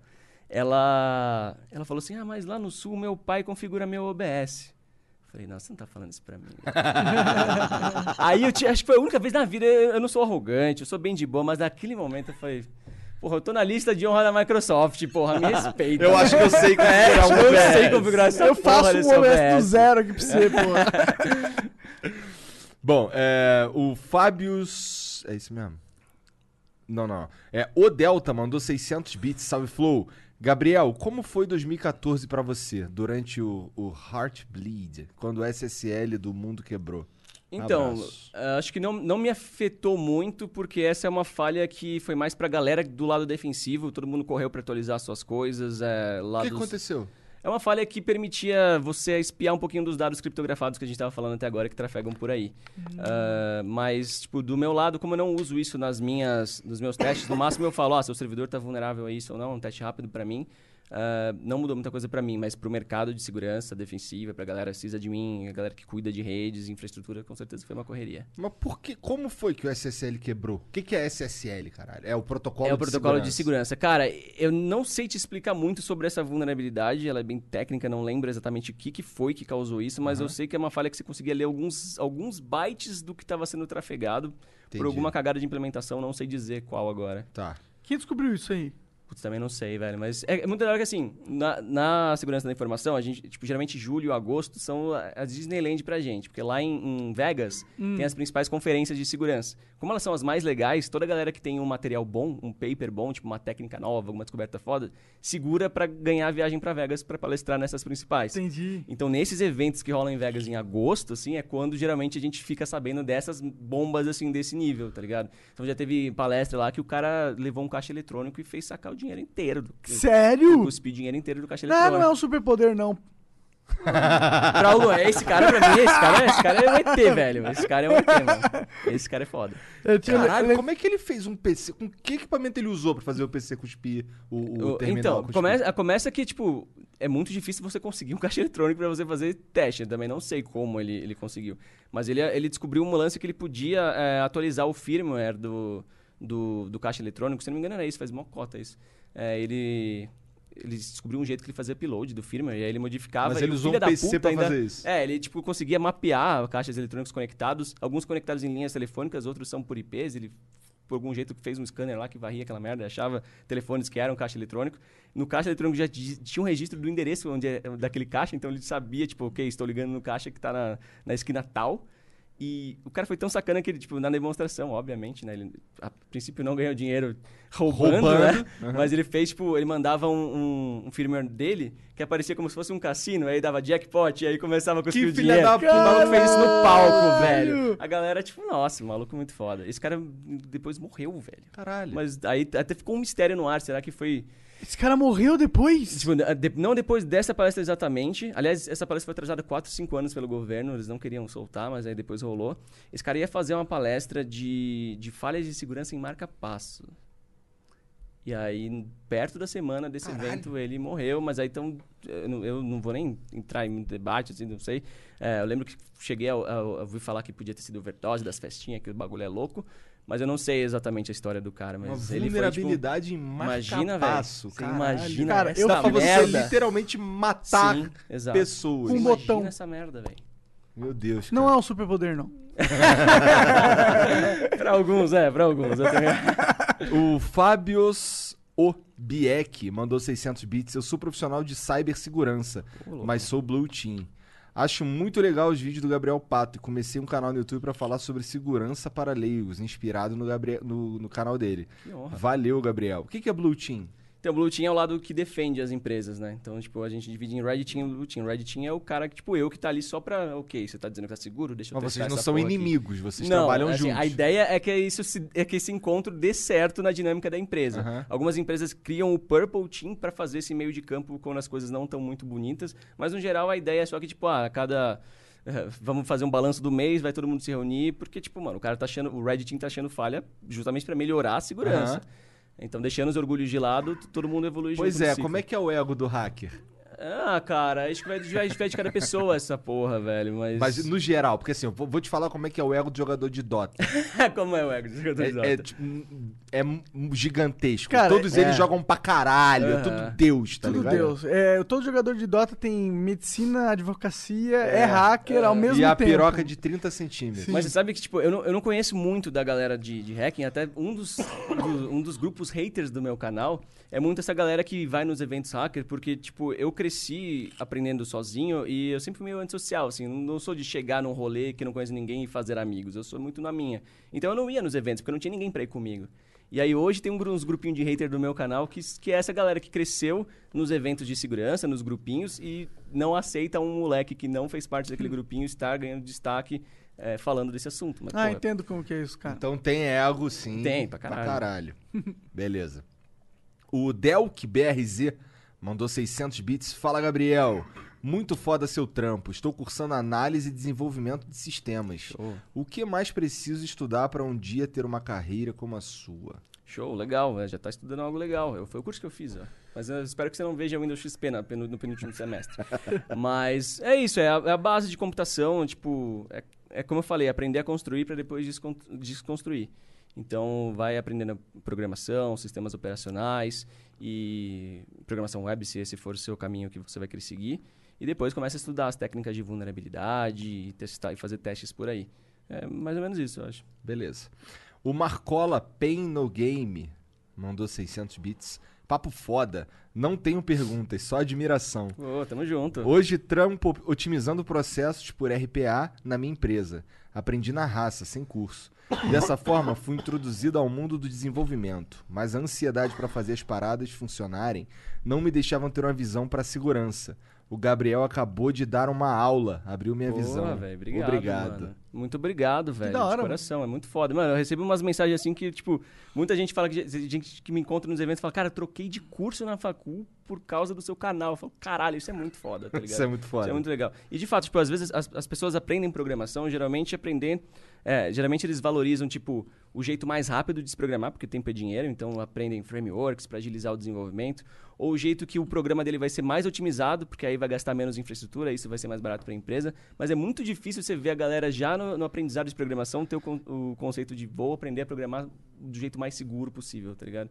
Sempre ganha o- os lados que você vê dinheiro mais diretamente, que é programar mais rápido ou programar um, um programa que consuma menos. Então é legal que a galera passe a ter uma visão de segurança também. Quanto mais seguro o programa, mais pesado, por assim dizer. Não necessariamente mais pesado, mas, tipo, às vezes você vai ter que fazer vários processos que daria pra você fazer uma gambiarrezinha mais simples, porém vulnerável, sabe? Então, muita gente vê isso só como custo. Até você ser Até hackeado, ter um Pato- leak na internet fudendo teu business inteiro. Tipo, a Garmin, vocês- viram que rolou na Garmin? Não. de GPS, eles tomaram um ataque de ransomware, né? Aqueles vírus que sequestram e Aham. criptografam os, os arquivos que você tem na máquina.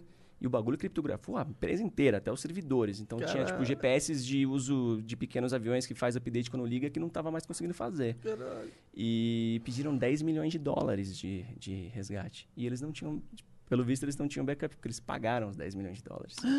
Então você vê que, tipo, mano, foi um roubo de 10 milhões de dólares extremamente bem efetuado, pago com Bitcoin, que agora o maluco vai sumir. E por um vacilo de, de, de política de segurança, tá ligado? É foda. Ou seja, se você tem uma empresa envolvida nesse bagulho de- informação aí, ó, na internet, ó, tá fudido. É melhor se preocupar enquanto tá tudo bem, porque a preocupação que você tem quando, quando a casa cai, É velho. de 10 milhões de dólares. É, né? um, é um diretor chegando na voadora na tua cara, velho. Com certeza voou muita cabeça ali, velho. Com certeza, imagino. com certeza. Mas é isso, Gabriel. Obrigado mais uma vez aí Pô, pela eu moral. agradeço, velho. Na moral, curto muito o trampo de vocês. Obrigado, uma cara. puta honra trocar essa ideia com vocês. Tamo Obrigado, junto. cara. Sempre que quiserem, estamos aí. Demorou. Valeu, galera Ô. que acompanhou. É nóis. Chat, um beijo. Um beijo. Até a próxima. Mandou sub. Manda sub. twitch.tv barra. Vai lá. 30 minutos depois eu começar a live. Cada um com seu merchan, cada um com seu É merchan. isso. Podia É estar nóis, matando, podia valeu. estar roubando. Valeu.